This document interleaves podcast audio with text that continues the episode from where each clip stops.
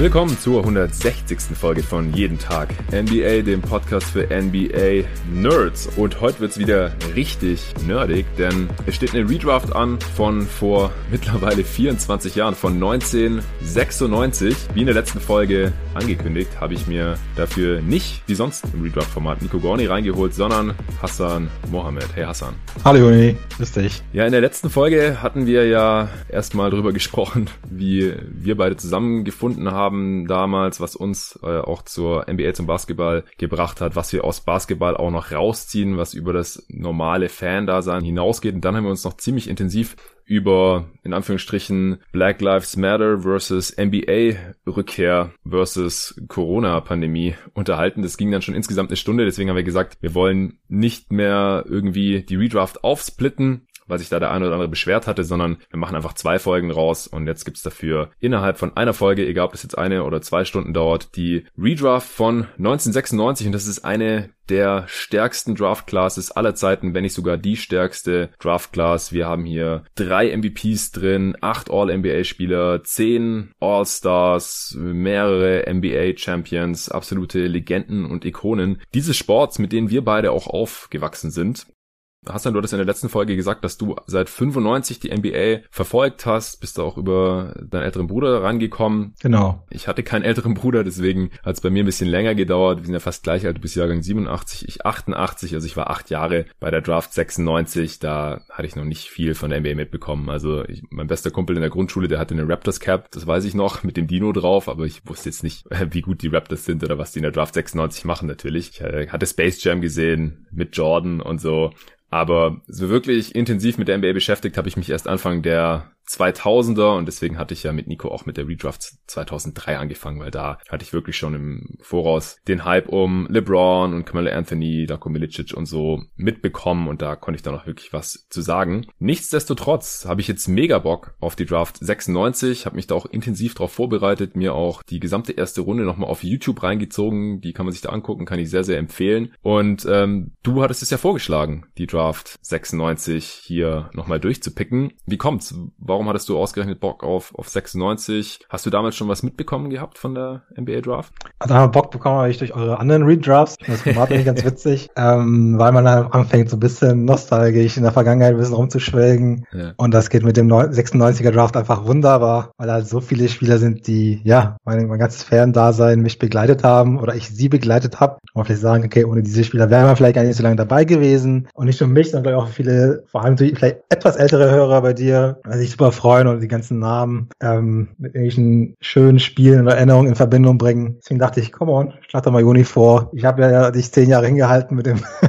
mit meiner Teilnahme an dem Podcast. Aber ja. ich wollte natürlich auch mal mein Versprechen halten, dass wir es irgendwann machen und dachte mir, das ist doch eigentlich die perfekte Gelegenheit. Und natürlich auch in Verbindung mit dem Podcast davor. Auch das Thema finde ich ja, ist ja unglaublich wichtig und ist auch für mich ein Thema, mit dem ich mich beschäftige. Dachte ich, das passt doch eigentlich, wie sagt man, ich habe es nicht so mit Sprichwörtern. Wie die Faust aufs Auge. Faust aufs Auge genau. Und ich freue mich drauf. Definitiv geiler, geiler Draft, viele überragende Spieler. Du hast gerade aufgezählt, was die alles erreicht haben. Und ich freue mich darüber, mit dir zu diskutieren und dann zu entscheiden, wie die Draft aussehen sollte. Ja, da freue ich mich auch schon drauf. Also das Ding ist, was, was mir jetzt, also ich äh, nehme das ja dann auch immer zum Anlass, nochmal so ein bisschen drüber nachzudenken, halt auch. Entweder über diese Zeit oder, wie gesagt, 96 hatte ich mich noch nicht so mit der NBA beschäftigt. Da wusste ich ja gerade mal, wer, wer Jordan war oder so, oder vielleicht schon mal von Shaq gehört. Aber als ich dann wirklich angefangen habe, und das hat bei mir so mit NBA Live 2002 angefangen, da ist mir schon relativ schnell aufgefallen, dass halt bei vielen Spielen immer in diesen Spielerprofilen dann äh, drin stand Draft 96, also von den damaligen All-Stars halt. Also da ist mir schon relativ schnell aufgefallen, dass 96 irgendwie ein starker Jahrgang gewesen sein müsste. Und ich hatte damals aber gar keine andere Möglichkeit, jetzt wirklich so die Draft Classes irgendwie mir so zu Gemüte zu führen, weil ich hatte noch kein Internet 2001, 2002 bei mir im Zimmer. Also war damals einfach noch nicht so verbreitet. Und die Zeit, die ich ähm, meines Vaters Computer in seinem Büro verbringen durfte, die wir wirklich knapp bemessen und da durfte ich jetzt nicht mehr irgendwelche Draft Classes ausdrucken oder sowas, sondern ich bin dann damals wirklich hingegangen und da habe ich heute zum ersten Mal drüber nachgedacht, seit damals wahrscheinlich, und habe bei NBA Live mir wirklich dann so zusammengereimt, wer in welcher Class drin war. Also halt so rausgeschrieben ausgeschrieben mit Stift und Papier.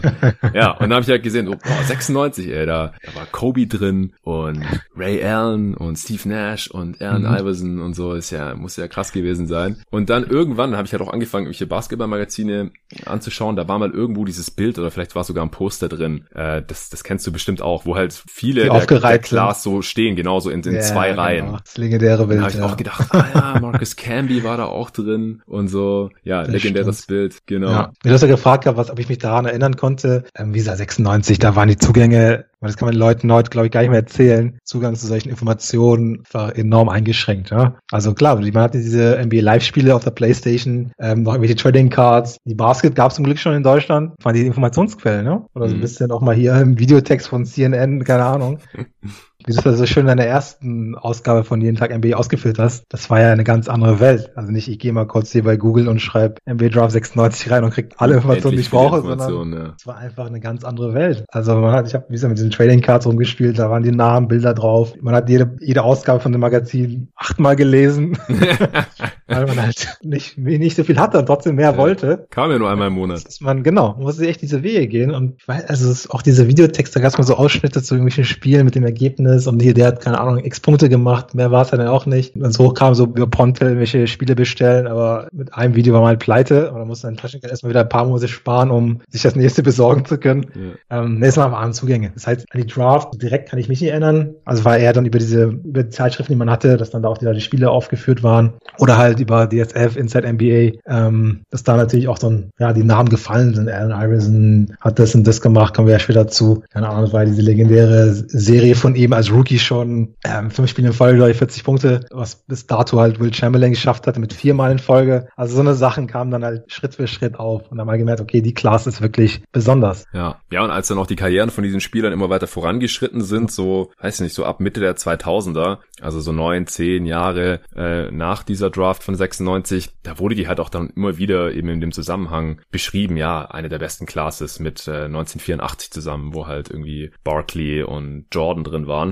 Und jetzt, wie gesagt, wo alle Karrieren abgeschlossen sind, mittlerweile auch schon seit ein paar Jahren, da kann man halt wirklich sagen, es war vielleicht die beste Draft Class aller Zeiten. Also es gibt sonst keine Class, wo so viele All-NBA Spieler drin waren, zum Beispiel. Sind ja mittlerweile auch schon einige in der Hall of Fame. Das geht ja auch erst ein paar Jahre, nachdem die Spieler eben endgültig in Rente gegangen sind. Da haben wir viel, vier Hall of Famer ja. mittlerweile drin. Wie gesagt, ich habe mir, um das so ein bisschen zu kompensieren, dass ich damals halt noch nichts von der Draft mitbekommen habe, mir die Übertragung damals von TNT reingezogen und Ernie Johnson und äh, Yubi Brown waren da am Start, haben das kommentiert, damals schon. Und Yubi Brown war damals schon alt und hatte weiße Haare. Und das ist 24 Jahre her. Ernie Johnson noch sehr viel jünger, noch mit sehr viel mehr Haaren auch. Und es gab keinen Zweifel, dass Iverson der First Pick wird also in dieser Übertragung, da hat da eigentlich niemand das in Frage gestellt, dass Iverson der First Pick wird, was halt krass ist, wenn man sich jetzt im Nachhinein anschaut, wer da noch drin war in dieser Class. Mhm, mhm. Dann äh, Peter Vessi war damals so der Adrian Wojnarowski im Prinzip, hat nicht über Twitter, sondern live im Fernsehen einige Picks schon vorher verraten, weil er halt anscheinend gute Quellen hatte. Lag nicht immer richtig, im Gegensatz zu Woj heutzutage auf Twitter hat, hat das Team sich dann offensichtlich doch kurzfristig noch umentschieden oder ihm hat nicht die Wahrheit gesagt gehabt, äh, was es dann noch ein bisschen spannender gemacht hat. Aber ich habe so im Nachhinein auch auch gedacht, hm, jetzt beschwert sich ja immer jemand, oder die Liga hat ja teilweise sogar so ein bisschen Woj auf die Finger geklopft und gesagt, hey, verrat mal nicht hier immer schon vorher, wer jetzt gleich gepickt wird, weil das ist ja dann langweilig, sich das anzuschauen. Peter Vessi hat es damals live im TV auch gemacht teilweise. das ist natürlich witzig, ja. Äh, Rick Pitino war noch als Kommentator da, äh, sehr bekannter College Coach eigentlich. John Calipari, der auch äh, bekannter College Coach ist, der äh, war damals Coach von den Nets, der hat sich dann auch teilweise damit an den Tisch dazugesetzt und, und da live sein Interview dazugegeben. Äh, dann habe ich auch gedacht, so, okay, die, die waren damals irgendwie in der NBA und ähm, mittlerweile kennt man die halt hauptsächlich eben aufgrund ihrer College-Lorbeeren. Mhm. Wie waren die Klamottenstile damals? Äh, so schlimm wie 2003? Nee, das ist mir tatsächlich jetzt nicht so negativ aufgefallen, ehrlich gesagt. Das sah alles ganz solide aus eigentlich. Ray Allen hatte auch einen weißen Anzug, wie LeBron damals. Ich habe die Draft jetzt nicht nochmal kürzlich geschaut, aber man kennt ja Ausschnitte aus diversen Highlight-Tapes etc. Ja. Ich habe auch noch die vor Augen, als die Lottery stattfand und der Besitzer von den Sixers halt dann den ersten Pick hat und sich halt enorm gefreut hatte, weil auch klar war, wer das wird. Ja, also Pitino hat irgendwie gesagt, ja, er könnte sich auch vorstellen, Marcus Camby ein Eins zu nehmen, was im Nachhinein natürlich äh, ein bisschen witzig sich klingt. Mhm. Aber ansonsten äh, war eigentlich klar, wer an eins weggeht. Gut, ich würde sagen, wenn du jetzt nichts mehr vorher noch zu Klaas loswerden möchtest, dann sage ich noch mal kurz die Kriterien unserer Redraft. Wir picken nach BPA, also einfach den besten Spieler, der an dem Spot noch vorhanden ist. Äh, wir bewerten einfach die gesamte Karriere genau so, wie sie stattgefunden hat. Wir versuchen uns auch im Gegensatz zu anderen Redraft-Formaten, die es so gibt von den amerikanischen Kollegen, jetzt nicht zu sehr in irgendwelchen What-Ifs zu verlieren oder wenn der fit gewesen wäre oder in einer anderen Organisation, da hätte der ganz anders funktioniert oder sich ganz anders entwickelt oder hätte weniger Quatsch gemacht oder so. Das können wir alles nicht bewerten. Wir bewerten das, was passiert ist auf dem Platz, was wir hier eben äh, von, von Deutschland aus halt auch argumentativ belegen können. Und Verletzungen können wir leider auch nicht im Nachhinein rückgängig machen. Wir sind keine Wunderheiler. Wir wissen, wie verletzungsanfällig Spieler waren oder wie viele Minuten oder Saisons äh, oder Spiele die eben in diese Liga gemacht haben, aus welchen Gründen auch immer. Wir picken im Wechsel die ersten 20 Picks durch. Danach wird es zumindest bei mir schon relativ dünn. Ich würde auch sagen, da gibt es dann irgendwann einen ziemlichen Bruch in dieser Class. Aber die Top 20, die hat schon ziemlich in sich, oder? Ja, das schließe ich mich an. Definitiv. Alles Leute, die man auf jeden Fall nutzen kann. Genau. Äh, ich würde sagen, sagen, du als Gast bekommst den First Pick und ich kann mir schon denken, wen du da nimmst. den First Pick damals hatten, wie gesagt, die Philadelphia 76ers. Man kann jetzt im Nachhinein auch wirklich nicht irgendwie kritisieren, dass sie damals Iverson genommen haben. Das war der logische und konsequente Pick, aber ich kann mir schon vorstellen, dass du jemand anderen nimmst. Das ist richtig. Das ist leider der verstorbene Kobe Bryant an Nummer eins. Und ich würde mal behaupten, da gibt es auch nicht viel zu diskutieren. Nee. Dass er die Nummer eins dieser Draft ist, als einer der besten Spieler aller Zeiten. Man kann es nicht anders formulieren, wo man ihn genau einstufen will. Ist er am Ende des Tages auch völlig irrelevant. Man ja sagt, keine Ahnung, Top 5, Top 10 oder Top 20. Du bist einer der 20 besten Basketballer aller Zeiten. Ich glaube, das ist schon, ähm, ja. sollte man nicht drüber meckern, ob, ob das irgendwie einen Platz höher oder tiefer ist. Genau, zumindest nicht heute hier in, in diesem Podcast. Definitiv da geht's ja nur darum, wer hatte die beste Karriere von dieser Class und das ist schon Kobe, ganz klar. Ja, also direkt von der Highschool in die Liga kommen bei den Lakers. Ich glaube, Rookie Sommer noch ein bisschen langsam angefangen, wie es damals halt eher üblich war. Ähm, aber relativ schnell auch dann gezeigt, okay, der Junge hat ganz, ganz viel Talent und sich dann einfach Schritt für Schritt zu, ja, einem der besten Spieler überhaupt entwickelt, vorne wie auch hinten am Ende des Tages. Klar, zum Ende der Karriere hat oftmals auch seine All-Defense-Nominierung vielleicht in der Vergangenheit zu bedanken oder verdanken gehabt. Ja, zwölfmal All-Defensive. Nach hinten raus war es oftmals. Ich würde mal schätzen, dass vielleicht so die Hälfte könnte man im Nachhinein drüber diskutieren von diesen All-Defensive-Nominierungen. Aber ja, in der Prime auf, Prime auf jeden Fall ein krasser Prime, auf jeden Fall vorne wie hinten Superstar, ähm, hat da seine Punkte gemacht und auch vieles mehr und hinten halt auch gerne mal gegen Gegenspielern die Handschellen angelegt, gerade so in den jungen Jahren, bevor er halt irgendwann angefangen hat, sich halt defensiv eher zu schonen, weil er noch das Alter irgendwann mit einer Rolle spielt. Wie gesagt, dekoriert ohne Ende, MVP, mehrfacher Champion, All NBA, All Defense Team, Olympia, Goldmedalist. Also man könnte, glaube ich, noch eine ganze lange Liste aufziehen. Aber in diesem Draft, glaube ich, klar die Nummer eins. Definitiv. Also ich äh, erlaube mir mal kurz hier runter zu rattern, damit wir das erledigt haben. Hall of Fame natürlich zwischenzeitlich 18 Mal All-Star, 18 Mal. Ja, auch direkt ab der zweiten Saison war ich All-Star in der dritten, nicht 98, 99 sehe ich gerade. Er hat nur 50 Spiele gemacht, das wird der Grund gewesen sein. Wobei 98, 99, das war die Lockout-Season. Lockout hm, stimmt, es waren nur 50 Spiele, es waren alle. Du hast recht. Weißt du noch, warum er da nicht All-Star war? War eigentlich besser als im zweiten Jahr. Es gab kein All-Star-Game. Ah ja. Kein All-Star-Game in Lock. Das war das, glaube ich. Ja, ergibt Sinn. Ja. Genau. Also ja, ist für mich jetzt wie gesagt auch eine Umstellung hier, hier eine 90er-Draft zu besprechen, wo man mhm. dann auch solche Sachen im Hinterkopf behalten muss. Und wie gesagt, ich weiß, dass es eine Lockout-Saison war, 98, 99, aber ich hatte jetzt äh, gerade nicht mehr auf dem Schirm, dass es da auch kein All-Star-Game gab. Klar, okay. Also er war ab der zweiten Saison ab dem zarten Alter von 19. Und wäre auch klar reingewählt worden, der war schon halt so beliebt genau, bei den Fanvotings. Also, also die letzten Jahre, also auch 2013, 14, ja, der sechs Spiele gemacht nach seinem Achillessehnenriss, 14 äh, Punkte pro Spiel knapp und trotzdem ist All-Star gewählt worden mit 35. Das war jetzt spielerisch nicht zu rechtfertigen eigentlich, aber er ist halt einer der ganz großen Legenden dieses Sports und war er halt schon nach wenigen Jahren und natürlich ja. Als Spieler der LA Lakers wird der Hype natürlich auch gleich nochmal potenziert, weil die einfach die meisten Fans der Liga haben, absolute Traditionsfranchise und so weiter. Zweimal Scoring Champ gewesen auch, auch wenn äh, die Saisons jetzt nie, nicht so von äh, Teamerfolg gekrönt waren. Fünfmal NBA Champ aber auch geworden, dreimal an der Seite von Shaq und zweimal dann mit den mit der zweiten Ausführung der Championship Teams mit Paul Gasol und so. 15 Mal All NBA, 96, 97 auch gleich ins All Rookie Team gekommen, auch wenn er da jetzt nur 15 Minuten pro Spiel gemacht hatte, nicht mal 8 Punkte pro Spiel, aber war da trotzdem schon einer der besten Rookies direkt. Viermal All-Star Game MVP auch, zweimal Final Finals MVP und 2007 8 war er auch der Liga-MVP der Regular Season.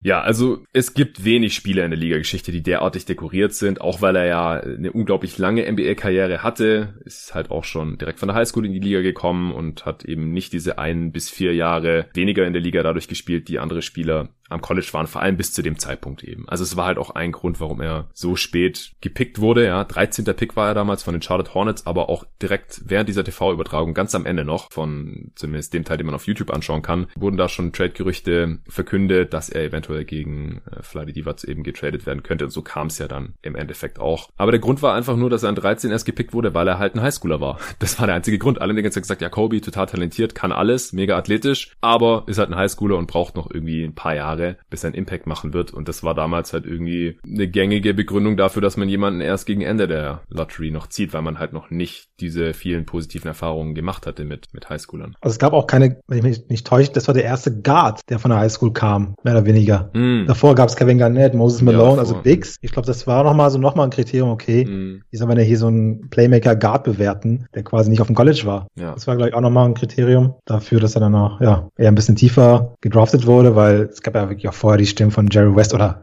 äh, Nachgang, der quasi berichtet hat von den, von den Workout-Camps vor der Draft und er meinte, sowas habe ich noch nicht gesehen. Ähm, ähm, in, in, dem Alter, was er halt gegen gestandene NBA-Spieler gemacht hat. Scheinbar. Also man war nicht dabei, aber das war so die, was zumindest so im Nachgang immer auch von Jerry West und etc. so zumindest den Mythos gestärkt haben. Er war damals schon ein Phänomen. Ja, hatte auch 31 Punkte pro Spieler in der Highschool gemacht, war National Player of the Year. Also das war jetzt echt kein, kein Nobody, das war halt der beste Highschooler damals. Und sein Vater, der ja auch acht Jahre in der NBA gespielt hatte, Joe Bryant, der hat halt auch echt die Eier gehabt dann da. Also der wurde da interviewt und hat gesagt, und hat halt Kobe im Prinzip in einem Atemzug mit Magic, Bird und Jordan genannt. Und im Nachhinein halt auch irgendwie zurecht. Also das äh, ja. ist schon krass und und das hat aber anscheinend auch den den ein oder anderen das ein oder andere Team abgeschreckt, dass sein Vater irgendwie auch so von ihm überzeugt war. Das äh, hat ja schon fast so ein bisschen Lavar Ball Vibes weil der hat immer gesagt, ja, Kobe wird halt mal einer der, der besten Spieler aller Zeiten hier und dann haben die gedacht, okay, ähm, mal ganz ruhig hier mit den jungen Pferden. Aber im Nachhinein war es halt einfach nur zurecht. Die Nets zum Beispiel hatten an acht auch schon über Bryant nachgedacht, aber Bill Simmons hatte in, in seinem Podcast irgendwie dann gesagt, oder war es Ryan Rossillo, die beiden hatten auf jeden Fall die Redraft gemacht, gemeint, dass sie erfahren haben wollen, dass sich diese intern uneins waren, haben sie lieber Kerry Kittles genommen und deswegen ist Kobe dann halt immer weiter gefallen und im Nachhinein, wie gesagt, ähm, also man kann es verstehen, aus damaliger Sicht war das einfach noch nicht so gang und gäbe. Zum einen, dass Kobe Bryant sagt, ich gehe nicht ans College, ich gehe direkt Pro und zum anderen, dass die Teams dann halt auch so einen Spieler so früh picken, vor allem weil halt auch so viele andere gute College-Spieler noch in dieser Draft ja. drin waren. Und da gab es noch einen Punkt, da weiß ich jetzt auch nicht, inwieweit das alles so korrekt wiedergegeben ist. Und zwar und auch was den Trade dann zu den Lakers begründet hat, dass scheinbar, ich weiß nicht, ob es Nike oder Adidas war, da extrem viel Druck gemacht haben und dann auch einige die vorher hätten picken können, deutlich gemacht haben, so, nee, der will nicht bei euch spielen, der muss in dem Big Market spielen. Also ja. damals schon, dass das nochmal ein Thema war. Und auch, wie man hört, den Trade dann irgendwie begründet hat von Charlotte zu den Lakers. Ja. Klar, man weiß natürlich nie, was alles so dran ist, was man so hört, aber das ist zumindest eine der weiteren Legendengründe, warum er vielleicht gefallen ist und nicht schon in der Top 10 gepickt wurde. Ja, ja. Das hatte ich auch gehört oder gelesen. Weiß ich nicht mehr. Er war zuerst bei Adidas auf jeden Fall und ist erst Anfang der 2000er dann zu Nike ja. gewechselt. Deswegen Nike war es höchstwahrscheinlich nicht. War auch eine witzige Situation natürlich jetzt im Nachhinein. Er sitzt da halt mit dieser Hornets Cap dann äh, im Interview und am Ende hat ihm Craig Sager übrigens auch äh, Rest in Peace viele Menschen leider in, in diese Übertragung, die schon von uns gegangen sind. Craig Sager, David Stern ja auch natürlich Commissioner damals noch, Kobe und auch Lorenzen Wright, der auch in dieser Klasse ja. ist, der ist auch schon vor zehn Jahren verstorben. Craig Sager hat ihm am Ende noch, das war wie so eine Broschüre irgendwie, in die Hand gedrückt und hat gesagt, so ja hier, äh, da geht's um deinen Coach, den du nächstes Jahr haben wirst bei den Hornets. Äh, guck da mal rein. und Kobe so, äh, ja, werde ich machen. Und wahrscheinlich habe ich schon gewusst, ich werde niemals in fucking Charlotte spielen. ja, also schon witzig, dass es so damals auch schon diese Spielchen scheinbar gab, ja? irgendwie Druck zu machen. Ja. Der wird nicht da spielen, sondern wir wollen ihn da und da haben. Und natürlich Los Angeles mit den Lakers als ja, eins der renommiertesten Teams der Liga. Natürlich, das ist schon krass. Auf jeden Fall. Shaq damals auch noch nicht zu den Lakers getradet. Da gab's auch Trade-Rumors in dieser Live-Übertragung. Von wegen, ah ja, Penny und Shaq, die haben irgendwie Probleme miteinander. Da gibt's okay. irgendwie Eifersüchteleien. Vielleicht äh, will Shaq weggetradet werden. So, wir bleiben dran. und Witzig, ja. kam ja dann auch so. ja, Kobe vielleicht nochmal ganz kurz so zu seiner Karriere. Äh, du hast es in der letzten Folge schon angeteasert. Ist er dein Lieblingsspieler aller Zeiten? Ja, Ich würde schon sagen, dass Kobe Bryant mein Lieblingsspieler ist, weil ich halt wirklich da ein Spiel habe, wo ich zumindest sagen kann, ich habe von vorne bis hinten und auch in der Intensität, glaube ich, keinen einzigen anderen Spieler so verfolgt. So gerade über die 2000er Jahre, würde ich mal behaupten. Da hat man ja unzählige Spiele, so viel gelesen und ich kann verstehen, was, warum viele ihn auch nicht unbedingt so sehr mögen von seiner Spielweise vielleicht. Aber insgesamt fand ich noch schon extrem beeindruckend. Oh, also auch dieses vorne wie hinten Basketball spielen, was der geleistet hat. Und auch, wie gesagt, ich weiß nicht, was so dein Lieblingsspiel oder besonderes Spiel ist, das dir so als erstes in den Kopf kommt, aber gab es so einige, wo ich dachte, was zur Hölle macht er da? Wie passiert das? Also, allein schon die Anekdote zu dem 81er Spiel, 81-Punkte-Spiel. Kann ich mich ganz gut daran erinnern. Es war halt Abi-Zeit, 2006. Hm. Ähm, ich kam in die Schule, hatte das Spiel nicht gesehen. Kam morgens hin, meinte so ein Kumpel von mir so, oh, hast du das gesehen? Hier, Lakers. Ich so, was denn? Er so, Kobe Bryant, 81 Punkte. Ich so, falsch gesehen, das ist, ist nicht möglich. Zahldreher. Kein Spieler kann 81 Punkte machen. Er so, doch, doch, doch. Ich so, hör auf, das geht nicht. Das war halt vor der Zeit, wo jeder ein Handy hatte. Klar. Um kurz nachzuschauen. Ist okay, was machen wir? Kurz hoch in den Computerraum gelaufen, äh, daran gesetzt und diese Webseiten haben sich halt auch in einem im Minutentakt aufgebaut. Ja. So bei der Hälfte konnte ich schon sehen, da stand ein, tatsächlich 81. Ich so, was zur Hölle? Ich hoffe, meine alten Lehrer hören nicht zu. Ich glaube, ich bin relativ früh dann nach Hause. und dann hat diesen Download gestartet, weil das ja auch immer ein bisschen Zeit gekostet hat damals mit diesen Torrents, was auch immer. Ja, ja. Und dann halt diese Spiele gesehen. Dachte so, wie zur Hölle hat er das jetzt wieder gemacht? Keine Ahnung, 45 Punkte in der zweiten Halbzeit und solche absurden Dinge. Ja. Ähm, ich verstehe, wenn Leute sagen, okay, er hat auch viele schlechte Würfe genommen. Keine Frage. Tatsächlich ist nur diese Spieler, die ein bisschen so, sag mal, fluktuieren. Ne? Klar, diese absoluten Ausreißer nach oben, aber gerne auch mal, keine Ahnung, 10 von 40, was sich dann das Spiel kostet. Ja. Deswegen kann ich das schon gut nachvollziehen, warum der da so ein bisschen so stark polarisiert hat. Aber was er halt auf dem Court geleistet hat, ob es irgendwie Anfang der 2000er oder auch noch wieder viele Spiele gesehen habe, in den Playoffs teilweise völlig absurd. Also mit 21. Einfach ein krasser Spieler und ja, ich würde ihn schon als meinen absoluten Lieblingsspieler benennen. Mhm. Im Kreis mit ein paar anderen, die dann auch, denen ich auch sehr gerne zugesehen habe. Aber in Verbindung mit dem Video, was ich auch verfolgt habe und wirklich auch live und in allen Formen gesehen habe, würde ich das hier so einordnen. Was wäre so bei dir das Spiel, das dir bei Kobe Bryant als erstes in den Kopf kommt? Äh, das, wo er in den Playoffs gegen die Suns nicht mehr werfen wollte, nur noch gepasst hat, weil er Medien kritisiert wurde. Spaß. Äh, ja, genau. Natürlich schon das äh, 81-Point-Game. ja, ganz ähnlich, also gleiche Situation wie du damals eigentlich, nur dass ich niemanden in der Klasse hatte, der schon morgens Scores gecheckt hatte und ich habe das dann gar nicht mitbekommen gehabt. Mhm. Und bin dann in der Mittagspause nach Hause und habe dann da normalerweise immer erst nach der Schule, vor der Schule war ich meistens zu müde oder zu spät dran. Ich war auch chronisch immer zu spät in der Schule, in der ersten Stunde.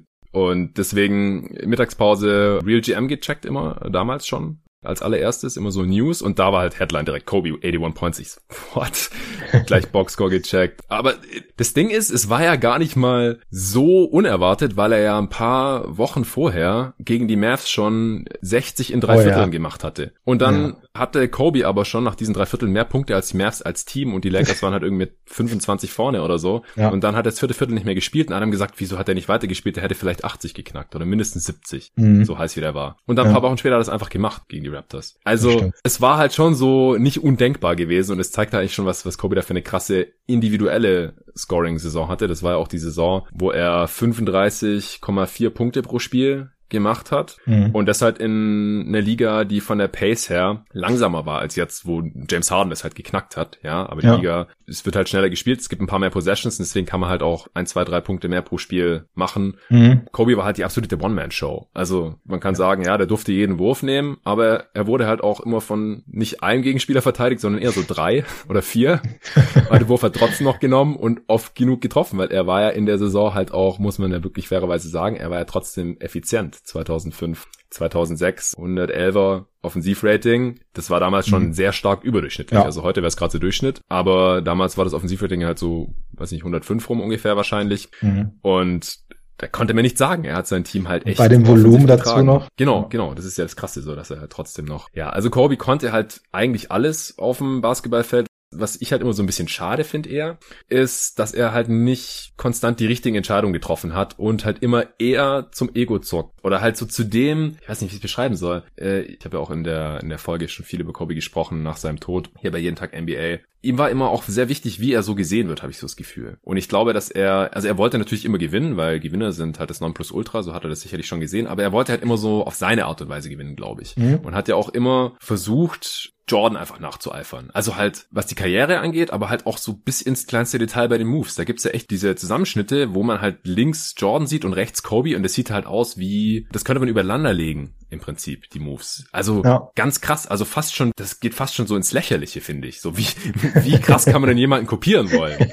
Und das dann auch noch schaffen und damit auch ja. noch fünfmal Champion werden. Also ja. Kobe, das absolut. Das war schon sein, sein Chip auf the shoulder, ja, wie sagt man so schön? Das war wirklich schon dieses, klar, Jordan, also Jordan sein quasi, das hat ihn, glaube ich, schon echt angetrieben, definitiv. Ja, und, und auf der anderen Seite finde ich halt, dass er mit diesem Skillset und dieser Work Ethic auch und dem Talent, also bei Kobe ist halt auch immer das Ding, klar, der war talentiert ohne Ende und hat halt noch diese krasse Work Ethic. Der hat halt schon so skillmäßig wahrscheinlich nahe am, am Maximum aus seinen Voraussetzungen rausgeholt. Aber ja, auf dem Feld werde ich mir dann doch manchmal noch gewünscht, dass er halt ein bisschen anders spielt. Also mhm. andere Würfe nimmt, manchmal kein Wurf nimmt, lieber passt oder umgekehrt. Dass er dann halt auch echt seinem Team im Prinzip dann diese Playoff-Serie damals gegen die Suns gekostet hat, weil er in den Medien kritisiert worden war, er passt zu wenig, na, dann stellt er auf stur und passt nur noch. Das war peinlich. Wirft gar nicht mehr. Ja. Was soll das denn? Also. Nee, das war albern, keine Frage. Ja. Und mit der Wurfauswahl, klar, das ist natürlich, das sieht auch teilweise wirklich dämlich aus, wenn du wieder 10 von 40 wirfst, äh, fragst du halt auch, was ist denn da los? Ist, glaube ich, halt natürlich auch die Schwierigkeit, wenn du der Meinung bist, du kannst jeden Wurf treffen. Ja, ja klaro. Der nächste geht da halt rein dann. Das ist, mit dem Mindset spielst du. Natürlich will ich jetzt nicht jeden schlechten Wurf damit gut reden. Das nicht. Trotzdem ist natürlich, wenn das dein Mindset ist, wirklich auch, glaube ich, manchmal schwer zu differenzieren, okay, welchen Wurf soll ich jetzt nicht nehmen? ja, ja. Weißt ich meine, also so einfach so ein bisschen von dem, und das muss man ja auch halten, also was schwere Würfe betrifft, sich keiner das besser konnte. Ja, klar. Ich meine, er hat ja auch oft genug probiert und dann, wenn du halt oft genug triffst, dann, dann hat man halt auch dieses Image von ihm im Kopf. Das war ja einer meiner ersten Artikel auf GoToGuys.de damals, nachdem wir die Seite gelauncht haben. Da habe ich mir ja damals angeschaut und das, das ist halt auch das Ding. Ich hatte so ein bisschen das Gefühl, je mehr man sich halt dann auch mit neuen Statistiken beschäftigt hat, desto kritischer konnte man Kobe auch sehen, weil er war halt dieser Mythos, die, diese Legende, unantastbar quasi. Aber dann hast du halt mal in die Crunch-Time-Stats reingeschaut und gesehen, oh, Kobe mhm. trifft nur jeden vierten. Ja. Das ist ja doch nicht so gut. Der trifft ja doch nicht jeden oder mhm. 80 Prozent oder was ist ich, wenn du damals auf Freiplatz gegangen wärst und gefragt hast, hey, was schätzt du ist die Quote von Kobe Bryant in der Crunch Time, dann wäre das durchschnittliche Ergebnis wahrscheinlich irgendwo zwischen 70 und 100 Prozent gelegen. Aber es war halt mhm. 25 Prozent. Und ja. da geht so ein bisschen die Wahrnehmung, vor allem bei Casual Fans und die Realität ein bisschen auseinander. Und ich habe halt dann über die Jahre, erst in Foren, dann schriftlich bei GoToGuys.de und jetzt halt auch im, im, Podcast dann die letzten Jahre immer versucht so ein bisschen, dass sich das ein bisschen annähert und da halt so mhm. teilweise ein bisschen zu demystifizieren. Mhm äh, ich bin kein Hater. Also ich respektiere ja. Kobe unendlich viel. Ist auch so der Spieler, den ich in den Playoffs wahrscheinlich so am meisten gesehen habe. Erstens, weil er dauernd in Playoffs war, immer tief in Playoffs war und halt auch oft gegen mein Lieblingsteam gespielt hat. Und ich muss halt auch zugeben, dass ich in den Playoffs halt auch immer hart gegen die Lakers geroutet habe und dann in, in, den Finals auch gegen die Celtics. Und ich hatte das hier auch schon mal gesagt, ich wollte ihn halt immer verlieren sehen und es hat halt ja. richtig Spaß gemacht, auch gegen den zu routen. Und dann hat er halt trotzdem fünfmal gewonnen. Ja. Also, wie gesagt, ich respektiere ihn wirklich, wirklich sehr. Aber nee, bin, ich bin ich völlig bei dir. Die also. Würfe, die, die er halt nicht hätte oder weniger hätte nehmen sollen, da muss man einfach Strichen nur auf die Shotchart schauen und halt sehen, okay, aus der langen Midrange war halt nie so wirklich effizient. Ja? Über die Karriere 40 Prozent. Mhm. Er ist halt kein Kevin Durant, der da über 50 Prozent trifft oder ein Dirk oder sowas, wo man halt sagen kann, hey, ja. die Spieler können das machen, sondern ja. 40 Prozent ist halt scheiß ineffizient. Also das kannst du mal machen am Ende von der Shotblock, wenn du keine andere Möglichkeit hast und wirklich nur Kackmietspieler hast, okay, dann nimmst du den, sind 40 Prozent gut, ja, 0,8 Punkte pro Possession oder pro Shot, mhm. kann man da mitnehmen, aber es sollte halt nicht ein Go-To-Move sein. Und das war es halt schon zu oft bei Kobe. Aber ich meine, das weißt du als Coach ja wahrscheinlich auch besser als ich. Ist halt schwierig, manchmal Spielern zu sagen, mach das, aber mach das nicht mehr oder so, weil dann geht halt die Leistung vielleicht unterm Strich irgendwie richtig. Also auch, ich kann es auch selbst von mir ehrlicherweise. Also dieses zu viel Nachdenken über die nächste Aktion, die kann dich auch komplett zerstören. Also das hatte ich irgendwann mal so nach Ende, am Ende meiner aktiven Spielzeit, dass man einfach irgendwann zu viel nachgedacht hat, weil man zu viel wusste. Ja. Und nicht mehr dieses instinktive, okay, ich nehme jetzt diesen Wurf. Ja. Und ich mache jetzt diese Aktion einfach. Das war weg. Das war wirklich bei mir sehr, kein Vergleich mit solchen Leuten wie hier. Aber es hat quasi mein Spiel komplett ruiniert, muss ich sagen. Echt so krass. Ja, komplett. Wow. Also Irgendwann hatte ich das so am Ende, das war dann im, Herrenbereich so. Da war mal so, ja, 18, 19. Irgendwie schon viel auch gelernt, gesehen. Hm? Und einfach der Kopf war dann viel zu aktiv und nicht mehr dieses Instinktive, was ich halt sonst vorher hatte. Hm. Oder auch im Zweifel auf dem Freiplatz hatte. Äh, in den Spielen so, okay, nee, das ist jetzt das, machst du das. Also dann, mein Spiel war durch damit. Ja. Das ist halt wirklich auch eine Gefahr, wenn man auch, auch beim Coaching so, dass man den Leuten dann klar natürlich sagen muss, hey, das war jetzt völlig alberner Wurf, aber trotzdem so ein bisschen diese Intervalle lassen muss, okay, wo die entscheiden müssen, ob sie das in dem Moment als richtig oder selbst als richtig eingeschätzt haben, diesen Wurf so zu nehmen oder das so zu machen ähm, und nicht jedes einzelne zu bewerten, sage ich mal, sondern ja, versuchen das im, im, im Ganzen. Ohne jetzt, wie gesagt, nicht jeden schlechten Wurf gut zu heißen, das meine ich gar nicht, aber trotzdem nicht zu sehr auf einzelnen schlechten Würfen rumzuhacken oder was auch immer. Ja, genau, das kann man von außen halt schnell mal machen. Mhm. Definitiv. Und Kobe war halt trotzdem noch gut genug, um es mal so auszudrücken. ja. Deswegen, wie gesagt, absolut gerechtfertigt hier an eins. Und er hat damit halt auch den, den Weg auch geebnet für die ganzen Highschooler, die danach halt reinkamen, bis zu dem Punkt, dass die Liga irgendwann mal gesagt hat, das ist uns jetzt gerade irgendwie ein bisschen zu viel, wir, wir lassen die jetzt nicht mehr rein, wovon man auch halten kann, was man will. Das haben wir hier bei den Redrafts auch immer wieder besprochen. Mhm. Also hat im Prinzip auch für LeBron und Co. da den Weg geebnet. Gut, äh, wir haben jetzt schon eine halbe Stunde über Kobe gesprochen. Wenn wir das bei jedem Spieler machen, dann war mir übles. Aber über solche Spieler und halt gerade auch vor dem Hintergrund, dass er halt Anfang des Jahres verstorben ist, da kann man das auf jeden Fall nochmal machen. Ja. Und gerade halt mit so einem Edelfan wie dir hier im Podcast. ja, ja, für Philly vielleicht noch ganz kurz. Also ist ja auch interessant, weil Kobe ja in Philly zur, an die Laura Marion High School gegangen ist. Mhm. Also Local Kid sogar gewesen wäre. Aber wie gesagt, es, es kam damals nicht realistisch in, in Frage, aber hätte natürlich auch die Franchise verändert. Denn das, was Iverson da gemacht hat, das hätte er vielleicht nicht von Anfang an machen können, aber über mittel- bis langfristig dann halt besser als Iverson. Vermutlich, ja. ja. Wobei man dann immer nie weiß, wie entwickelt sich jemand in anderen Situationen. Ne? Das ist, muss man immer natürlich auch zugute halten. Weil genau. in LA war dann plötzlich ein gestandenes Team, wo er sich halt in Ruhe quasi die ersten zwei Jahre zumindest entwickeln konnte. Philly war ja doch eine ganz andere Situation, dem er wirklich jemanden gebraucht, der sofort Leistung bringt. Ja, das stimmt. Deswegen wollen wir uns ja auch immer nicht zu sehr hier nee, genau. Spekulation genau. verlieren. Richtig. Kobe ist ja. halt ein Spieler, würde ich unterstellen, der hätte sich in wahrscheinlich jedem Umfeld mehr oder weniger so entwickelt, weil der halt einfach in die Halle gegangen ist und trainiert hat, wenn, wenn er das wollte, egal ob ihn jetzt jemand gepusht ja, hat oder nicht. Stimmt. Gut. An zwei damals die Toronto Raptors. Die haben Marcus Camby gedraftet, der war damals National Player of the Year, also College-Spieler des Jahres, war, wie gesagt, sogar an eins für Rick Pitino eine Option. Im Nachhinein gehörte er hier jetzt nicht zu den besten Spielern des Jahrgangs, auch wenn er eine solide Karriere hatte. Ich nehme hier einen meiner Lieblingsspieler, und zwar Steve Nash. Sehr passend auch als Kanadier natürlich, ja, zu den Toronto Raptors, die damals erst eine Saison in der Liga verbracht hatten als Expansion-Team. Ja, Steve Nash, also wie gesagt, hat mich zum Suns-Fan gemacht eigentlich, als er dann äh, dort unterschrieben hat, 2004, 2005, hat so mit ein bisschen die Liga revolutioniert mit der Offense unter Mike D'Antoni, einer der besten Point Guards aller Zeiten, einer der wenigen Spieler der Liga-Historie, die der Back-to-Back-MVP ist, auch ein MVP mehr hat als Kobe und eine super Karriere hatte. Er war der erste Pro von Santa Clara, damals von seinem College-Side Kurt Rambis 1969. Wow. Also kein großes Basketballprogramm eigentlich und ist deswegen auch erst an 15 von Phoenix gedraftet worden. Ironischerweise wurde er von Phoenix gedraftet, wurde dann irgendwann weggetradet und kam dann, äh, nachdem er in Dallas neben Dirk Nowitzki zum All-Star gereift war, wieder zurück an seine alte Wirkungsstätte und ist da dann ja richtig durchgestartet. A poor man's John Stockton wurde er genannt. ja, diese Erwartung hat er übertroffen, würde ich mal behaupten. Weakness damals in der Übertragung hieß es too selective with shots. Und wenn man irgendwas an Steve Nashs Offense kritisieren will, dann ist es ja eigentlich auch das. Also, Exakt. dass er zu wenig geballert hat eigentlich ja. dafür, was für Skills er hatte. War immer Pass First, ja. auch wenn er die beste Scoring-Option gewesen wäre, hier und da mal. Ähm, daher halt ultra effizient. Also er hat auch in dieser Draft-Class die dritthöchste Field Goal Percentage und vor ihm sind halt nur irgendwelche Bigs Othello Harrington, Jerome Williams und Eric Dampier. Und dann kommt schon Steve Nash mit 49 Prozent. 43 Prozent seiner Dreier auch über die Karriere, 90 Prozent seiner Freiwürfe getroffen. Also ein extrem guter Shooter, fast 50, 40, 90 über die Karriere. Es hat seinen Team Offenses jetzt aber halt keinen Abbruch getan, um es mal vorsichtig auszudrücken, dass er jetzt nicht so viel gescored hat. Also Nash hat zwei der drei relativ zur Liga effizientesten Offenses aller Zeiten angeführt. Oder vier der Top 7. Oder sechs der Top 15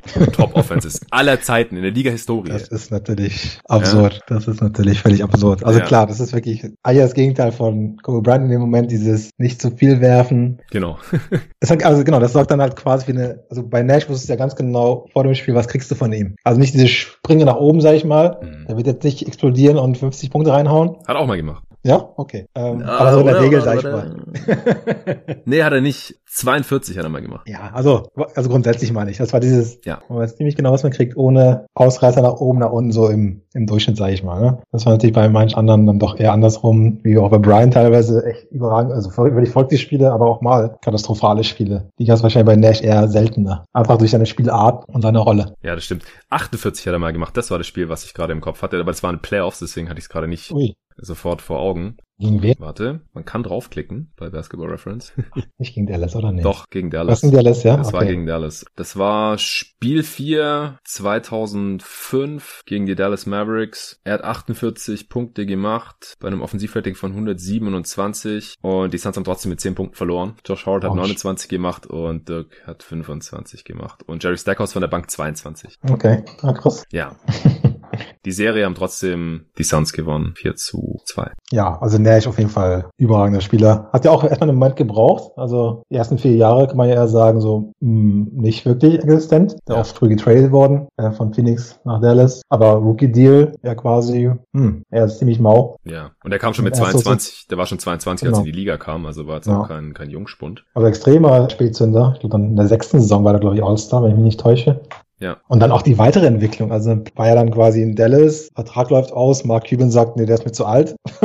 lass ich mal, lass ich mal ziehen. Geht er zu Phoenix und wird damit, weiß nicht, 31? Keine Ahnung. Erste MVP-Saison 30, zweite 31, ja. Und dann nochmal plötzlich den Sprung zum MVP. Also das war ja also ein sehr verrückter Karriereverlauf, wie ich finde. Ja, auf jeden Fall. Wie gesagt, der zweite Stint in Phoenix war zwischen 30 und 37 Jahren alt. Mhm. Und das war seine beste Zeit. Also so ja. spät hat man normalerweise nicht die Prime, vor allem weil die athletische Prime ja eher so Mitte 20 ist, aber er war halt überhaupt nicht von seiner Athletik abhängig. In dem Sinne mhm. Hat einfach durch sein Spiel-IQ und einfach seine Smartness, sein Spielverständnis und halt seinen Shooting-Touch, natürlich auch Ballhandling und andere Skills, die halt jetzt nicht so sehr von Athletik abhängen, bestochen. Ja. Und halt einen geilen Supporting Cast in Phoenix, ne, der einfach ja. quasi on point für seinen Spielstil war. Genau, also man muss halt dazu sagen, bei diesen äh, Top Offenses all time, er hatte halt immer einen Scoring Big Man Man. Also Dirk in Dallas und dann halt Amari Stoudemire mhm. in Phoenix. Aber ansonsten ist er halt die Konstante. Und ja. es gibt bei diesen Top 15 All-Time Offenses nur ein Spieler, der überhaupt noch mehrmals auftaucht, und das ist halt Jordan dreimal und Nash sechsmal. Also okay. mit Steve Nash, mit Prime Steve Nash hatte man automatisch eine Top-Offense der Liga und halt sehr oft eine Top-Offense all-time. Und er hatte halt die Zügel in der Hand. Er war diese Offense.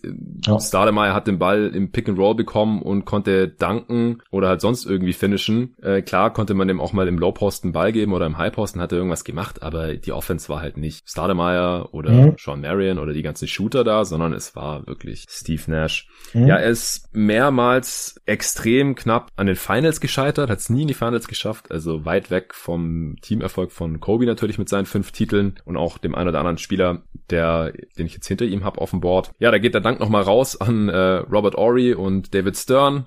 Äh, Robert Ory dafür, dass er Steve Nash, als sie ja einer der Favoriten auf dem Titel waren, in die Bande gerammt hat David Stern dafür, dass er dann Amari Stoudemire und Boris Diaw suspendiert hat in der Folge, dafür, dass sie von der Bank aufgesprungen sind und einen Schritt in die Richtung dieser Szene gemacht haben. Also da hat er wirklich kein Fingerspitzengefühl gezeigt, mhm. äh, Stern ja. damals. Das, das, das war einfach schädlich für den Sport, für die sportliche ja. Klasse dieser Serie. Dann äh, haben, haben die Spurs die Serie gewonnen und halt in den Finals dann äh, LeBron, der ein richtig mieses Cavs-Team da in die Finals gehievt hatte, gesweept und das hätten die Suns auch hinbekommen. Also dann geht auch nochmal ein kleiner Dank raus an Jerry Stackhouse, der Joe Johnson 2005 das Gesicht gebrochen hat und deswegen sind sie damals dann an den, also unter anderem deswegen äh, in den Conference Finals gescheitert. Also und natürlich der größte Dank geht an Robert Savers gottverdammten Geizhals.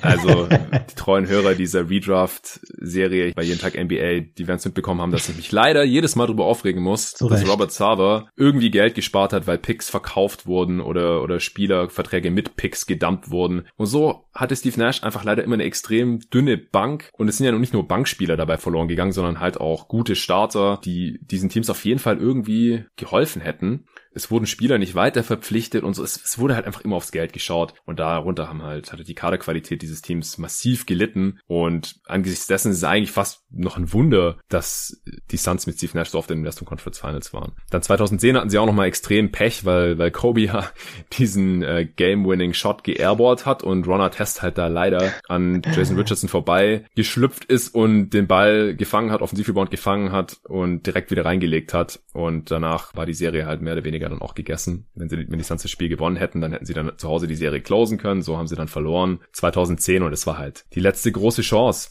für Steve Nash, irgendwie in die Finals zu kommen oder halt auch mal einen Titel zu gewinnen. Ja, das zeigt ja, wie oftmals, wie eng oder von wie vielen Kleinigkeiten eigentlich so der Erfolg auch abhängig ist. Ja? ja. Ich meine, ich kann ganz schnell Kobe's fünf Titel auch zu dreien machen oder zwei, weil 2000 gegen Portland Conference Finals ja. noch ein Viertel zu spielen, die liegen mit 15 zurück und Portland macht sich halt komplett in die Hosen und trifft halt nicht einen Wurf mehr. Oder 2002 gegen Sacramento, ob es jetzt Robert Oliver oder auch Game 7, kommen wir später zu, weil ja da ein tragischer Held auch hier in dieser Draft auftaucht. Einer der besten Shooter ever, im freien Corner Three, airballt, ja. der sonst zum, zum Finale gereicht hätte. Also so eine Sachen, ich meine, zeigt sich einfach immer wieder. Es sind oftmals wirklich nur Kleinigkeiten, die entscheiden, ob jemand dann doch den Titel hat in seiner Vita oder hm. nur so wie Nash halt kein Finals auftritt. Oder ob ein Tim Donaghy das Spiel pfeift oder nicht. ja, ja, Steve Nash hat auch selber im Nachhinein noch gesagt, dass er, ja, wenn man jetzt halt auch gerade so Stephen Curry und solche Dudes sieht, wie die jetzt halt Dreier nehmen, ja, mit ihren Skills, dass er vielleicht doch ein bisschen mehr hätte werfen sollen, aber das hat man damals halt nicht gemacht, in Anführungsstrichen. Ja. Also er ist halt noch anders erzogen worden. Als Point Guard setzt du deine Teammates ein und der Wurf ist halt eher die zweite Option. Mhm. Deswegen hat er halt über die Karriere, er hat 43 Prozent seiner Dreier getroffen, wie gesagt, aber halt nur fünf Dreier auf 100 Possessions genommen. Ja, das ist halt mhm. nicht mal halb so viel wie jetzt in Curry oder so, der halt 13 Jahre später in die Liga kam. Er ist ultra effizient gewesen, 118er Offensivrating über die Karriere. Das ist unerhört effizient. Äh, Kobe ist bei 110. Wie gesagt, das ist natürlich für sein Volumen und auch für die damalige Zeit auch noch weit überdurchschnittlich. In die Hall of Fame ist Nash natürlich trotzdem gekommen, war achtmal All-Star, zehnmal weniger als Bryant.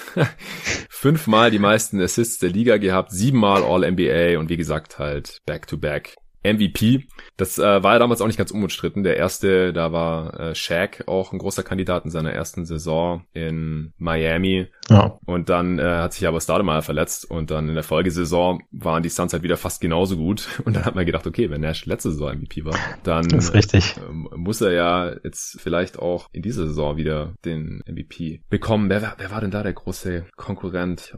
2000 danach? Ach so. Ja, 2005, 6. LeBron. Ja, ah, aber okay. der hat schon deutlich weniger Stimmen bekommen. Mhm. Der LeBrons erster MVP gewesen ich muss auch sagen oder gestehen, beim ersten MVP war ich auch eher skeptisch, dachte so, hä? Also war natürlich so ein bisschen dieses mit 30 so einen Sprung hingelegt. Ein Grund war ja auch Phoenix plötzlich 32 Siege mehr als in der Vorsaison. Ja. Also ich glaube, die hat 29 im Jahr vorher und dann plötzlich über 60. War natürlich, klar, ne, ich war ein riesiger Faktor da, aber das Team hat sich auch an, an anderen Stellen noch verändert gehabt. Ich glaube, ich war da zumindest in der Diskussion gegen Nash, wenn ich mich richtig erinnere. ähm, aber so rück, rückblickend denke ich mir, nee, der war, es war schon, er war schon ein krasser Spieler. Ich glaube, es war einfach in Verbindung mit plötzlich, keine Ahnung, in Dallas war das schon war gut, klar, hatte auch dann All-Star-Saisons, aber war ja nie auch nur annähernd in dem Gespräch um den MVP. Ja. Und plötzlich war verrückt, also keine Ahnung, vielleicht ging es nicht in den Kopf rein. Ja, das ist ja, das ist ja selbst heutzutage noch so, wo man sehr viel bessere Tools hat zur Analyse und sehr viel mehr Spiele schauen ja. kann und sehen kann, dass ja. es einfach kurz braucht, um solche Biases loszuwerden. Ja, ja. das war es wirklich. Es war, wie gesagt, guter Spieler in, in, in, in Dallas, aber dann nochmal noch mal einen riesen Sprung gemacht gefühlt in Phoenix. Ne? Also. Auf jeden. 33 Siege waren es mehr. 62 hatten sie und davor 29. Ja, okay. Das ist so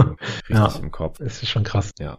Ja, vielleicht im, im Draft-Class vergleicht noch und dann äh, sollten wir auch langsam mal zum dritten Pick kommen. Ja. Karriere-Stats von Steve Nash 14, 3 und 8,5 im Schnitt. Bei Kobe vorhin haben wir es auch nicht gesagt, 25, 5 und 5, so ganz rund über die Karriere. Das ist halt unglaublich. Es gibt tatsächlich aber noch einen Spieler, der noch mehr Punkte pro Spiel hat über seine Karriere, aber die war auch deutlich kürzer. Bei Nash sind es natürlich die meisten Assists in dieser Class mit relativ deutlichem Abstand. Und wie gesagt, also von der Effizienz her macht ihm hier auch keiner was vor. Kobe hatte die meisten Spiele dieser Class, 1346 in 20 Jahren. Also das ist richtig viel, fast 50.000 Minuten, 48.637. Nash ist bei den Minuten auf Platz 3 auch immerhin, 18 Saisons in der Liga, 1217 Spiele. Kobe mit 33.600 Punkten, auch 7.000 Punkte Vorsprung auf Platz 2. Ui, krass. Ja, und doppelt so viele fast wie Steve Nash. Der hat nur 17.400, mhm. aber über 10.000 Assists dafür ja, auch Advanced Stats, wenn man da mal drauf schaut, Kobe mit Abstand die meisten Win-Shares, auch die höchsten Win-Shares auf 48 Minuten, äh, höchstes Box plus minus und das höchste Warp. Also egal egal welche Advanced Sets von, von Basketball Reference zumindest man hier zu Rate zieht. Ich mache das nicht so oft, ja. aber Kobe bei allen auf Platz eins. das unterstreicht halt nur nochmal das, was wir vorhin sowieso schon gesagt haben. Und äh, Nash ist da jetzt nicht so viel hinterher, Platz zwei bei den Winchers auf 48 Minuten zum Beispiel. Ja, der überragender Basketballer, keine Frage. Hättest du Nash auch in zwei genommen? ich habe ich hab, ich hab ein bisschen gekämpft. Das war so ein bisschen ein Kampf zwischen Herz und Kopf. Das dachte ich mir. Ähm, habe ich überlegt, wie kann ich den Case für den Spieler, der jetzt kommt, Alan Iverson machen, weil das Herz wollte das. Der Kopf war den ganzen so, hm, Du musst, den, du musst den Case trotzdem machen, weil ich hätte Iverson auch nicht an drei. Ich weiß. ja, also das ist auch ja. ein Grund, wieso ich sofort zugesagt habe, als ja. du gesagt hast, 96er Draft, weil wir haben so unterschiedliche Lieblingsspiele und wir haben halt auch sehr passioniert immer für und gegen diese Spieler ja. argumentiert und das äh, setzen wir jetzt natürlich fort. Vancouver hatte den dritten Pick damals Sharif Abdur Rahim gezogen. Das war der zu diesem Zeitpunkt höchst gedraftete Freshman aller Zeiten. Da war nur ein Jahr an der University of California der ist ja natürlich jetzt auch kein Kandidat. Du nimmst jetzt Allen Iverson, ich nehme jetzt Allen Iverson, genau. Für das andere Team aus Kanada, damals auch erst ein Jahr in der Liga, äh, dann später ja nach Memphis umgezogen, die Grizzlies. Ja, warum nimmst du hier Iverson an drei? warum nehme ich Allen Iverson? Also, ich meine, als ich mal seine Rookie-Saison anfange, es war ja, da hat er schon gezeigt, okay, der spielt auf einer anderen Ebene als der Rest seiner Rookie-Class, also nur das erste Jahr ist genommen. Hm. Der hat ja die Liga aber wirklich schon auf, aufgemischt. Unglaublicher Scorer, trotz dieser eines kleinen Körpers, sag ich mal, mit Schuhen vielleicht 1,80, mit nassen Klamotten, 60 Kilo, keine Ahnung. Ja, also offiziell 74 Kilo, äh, aber am Anfang seiner Karriere bestimmt noch nicht. Ja, also ich muss sagen, ich fand ihn einfach schon beeindruckend. Also seine Spielweise, dieses, mit welcher Geschwindigkeit er gespielt hat, dieses ohne Angst immer Richtung Korb, da jetzt da Seven Foot rumstehen, ihn ständig auf den Boden schmeißen. Egal, weiter geht's, weiter geht's, weiter geht's. Hm. Ähm, klar ist sie auch seine Probleme, gerade im Hinblick auf Ineffizienz etc. Aber ich muss auch sagen, also wenn ich jetzt seine Prime nehme, und das ist für mich halt die Zeit in Philly, 2001, sagen viele, er hatte das perfekte Team um ihn herum, nämlich Leute, die quasi hinten den Rücken frei halten, ähm, Defense spielen, was er nicht kann. Side Note, er war zweimal Defensive Player of the Year am College. Ja, stimmt. In, in, in, seiner, in der Big East. Wahrscheinlich auf Basis des Steals gehe ich davon aus, weil. Hatte mal zehn Steals am College. Vielleicht reicht es ja für den Award, weil ja. defensiv war natürlich eher schwach. Ähm, ja, also das, das, das war dieser Philly 2001, ich denke der beste Sporting Cast, den er hatte so. Aber es waren ja alles auch, klar, überragende Verteidiger. Geiles Team. Ich habe das Team geliebt, immer noch. Aber ich habe es mir letztes Mal wieder angesehen, so ein Spiel, da konnte keiner einen Wurf treffen, wenn um sein Leben davon abhänge. Man kann sich mal die Starting Five anschauen. Eric Snow auf der 1, Iverson auf der 2, George Lynch auf der 3, Tyron Hill auf der 4, Mutombo oder erstmal The Radcliffe wurde getradet für die Campbell hm. auf der 5. Ich glaube, die haben im Schnitt nicht ein Dreier zusammen, also die vier abseits von Iverson. Wie viel Dreier? Nicht mal ein. Nicht mal ein zu viert pro Spiel. Genau, ja. Getroffen. Genau. Wow. Genommen auch viele. Also genommen wahrscheinlich 1,2 oder sowas. Ein getroffenen Dreier. also weniger, ne? Das ist, und dann denkst du, ich habe die Spiele angesehen, also Spacing nicht existent, war Finals gegen Lakers, Shaq steht einfach in der Zone rum, Mutombo ist irgendwo da auf dem Elbow, äh, Weakside sinkt auch extrem ab, weil eh keiner Wurf treffen kann und dann muss er da die Offense am Leben halten. Und dann, okay, klar, die Defense war überragend, die Defense war super geil. Ich meine, das war auch sicherlich einer der Erfolgsaspekte, warum die in den Finals standen und auch die beste, ne, zweitbeste Bilanz, glaube ich, in dem Jahr hatten in der NBA. Ähm, aber offensiv, wann hat der mal Support? Ja, der muss halt die Offense schultern. Und dann natürlich geht auch automatisch dann auch die Effizienz weit runter, ähm, weil wer, wer, wer war offensiv der beste Mitspieler, der er in der Philly hatte? Wenn ich jetzt überlege, wer wird dir einfallen? Keine Ahnung. Ibudala? Naja. Alter, alter Chris Webber. Alter Chris Webber. Stackhouse in den ersten Jahren, aber auch eher Schaka als irgendwas anderes. Ja. Ähm, Toni Kukoc irgendwie nach seiner besten Zeit. Van also, Horn. ja. ja, also alles eher ein bisschen fragwürdig, wie ich finde. Oft auch Spieler, ähm, die dann woanders besser waren, auch so Larry Hughes oder so, der dann in Washington viel besser war, zum Beispiel später. Mhm. Genau, klar, einige paar Jüngere, genau, die dann irgendwie dann woanders den Schritt gemacht haben. Aber zum Beispiel jetzt, Denver war ja kurz, anderthalb Jahre dann, und dann, dann hat er zumindest mal ein bisschen Supporting Cast. Das Team war jetzt nicht besonders erfolgreich. Okay, genau. Aber die Effizienz von ihm ist auch mal gestiegen wieder von Iverson. Hat man da sehen können, obwohl er eigentlich schon Post-Prime war, in meinen Augen, in, in Denver. Es war ja nur eine Saison eigentlich in Denver so richtig. Anderthalb, genau. Ja. Also klar ist das eine kleine, kleine Betrachtungsweise, kleine Sample Size, wenn man will. Aber zumindest war da zumindest Indizien für mich, okay, da sind plötzlich Leute, die auch mal werfen können neben ihn, auch mal irgendwie One-on-One -on -one was können. Und plötzlich hat er zumindest da mal Andeutungen gemacht, dass die Effizienz auch besser sein könnte. Hm, klar, wir wollen jetzt hier nicht irgendwie in Spekulationen driften, aber ich fand ihn einfach trotz aller Effizienz schon ziemlich krass. Und dann auch, was er wieder am Philly dann manchmal mit Journeyman gemacht hat. Da hatte ich kürzlich mal so einen Artikel von Theo Radcliffe gelesen, der auch echt extrem in Schwärmen gekommen ist über Iverson so, von seiner Art als, mhm. weil er auch immer wieder hieß, okay, dass es eher, er seine Mitspieler nicht fördert, sondern eher schadet. Das mag vielleicht auch scoring-orientierte Leute zutreffen, durchaus. Weil natürlich, glaube ich, sehr schwer ist, mit ihm zusammenzuspielen an manchen Stellen. Oder wir haben es halt nicht gesehen, wenn man so formulieren will, in Philly zumindest. Ähm, aber auf der anderen Seite so Leute, die halt sonst keine Daseinsberechtigung hatten, trotzdem irgendwie in der Liga gehalten hat. Eric Snow, Aaron McKee, Six Man of the Year dann bei Philly, George Lynn, so eine Leute von Journeyman, plötzlich haben eine wichtige Rolle bei einem guten Playoff-Team, zumindest in ein paar Jahren. Hm. Ähm, das ist also ein bisschen mein Case für Alan Iverson. Ich sage, keine Chance, also nee, gegen Nash kommt er da nicht ran, aber gegen deinen, den du wahrscheinlich willst, ähm, würde ich ihn doch schon vorziehen, weil er in meinen Augen eine höhere Prime hatte. Ja, nicht die Longevity, aber zumindest einen besseren Peak für mich. Jetzt nicht weit darüber hinaus, aber hat in meinen Augen Teams oder seine Teams mehr getragen, als der dann wahrscheinlich von dir kommt. Ja, Ray Allen ist bei mir. Und genau. der Witz ist ja, dass wir Ray Allen halt in verschiedensten Rollen gesehen haben, weswegen ich ja. ihn halt äh, allein deswegen schon wertvoller sehe. Weil Iverson hat halt in einer Rolle funktioniert oder wollte ja. nur in einer Rolle funktionieren. So, äh, kann man den Case machen, hat er selber auch so gesagt später dann. Ja und war da trotzdem nicht so gut. Und ich glaube halt, dass Ray Allen, selbst in der Iverson-Rolle, hat er ja auch teilweise gezeigt, äh, in Milwaukee und, und Seattle. Äh, dann Boston, Miami war dann halt eher so äh, dritte, vierte Option, äh, immer mehr Rollenspieler dann am Ende auch, was er auch sehr, sehr gut gemacht hat. Aber der war ja auch teilweise Franchise-Player und war da auch sehr gut. Und Iverson ist halt so, ich frage mich halt ein bisschen, was ist Henne, was ist Ei mit seinem Dilemma da. Ja, dass er nie offensiv gute Mitspieler neben sich hatte, alles machen musste und dann halt irgendwie 40 Prozent aus dem Feld geballert hat in manchen Saisons oder so. Also mhm. ich habe auch mal geguckt, äh, Hast du eine Ahnung, wie oft Allen Iverson in seiner Karriere ein überdurchschnittliches Effective Field Goal Percentage hatte? Wahrscheinlich nicht so häufig. Einmal. Einmal.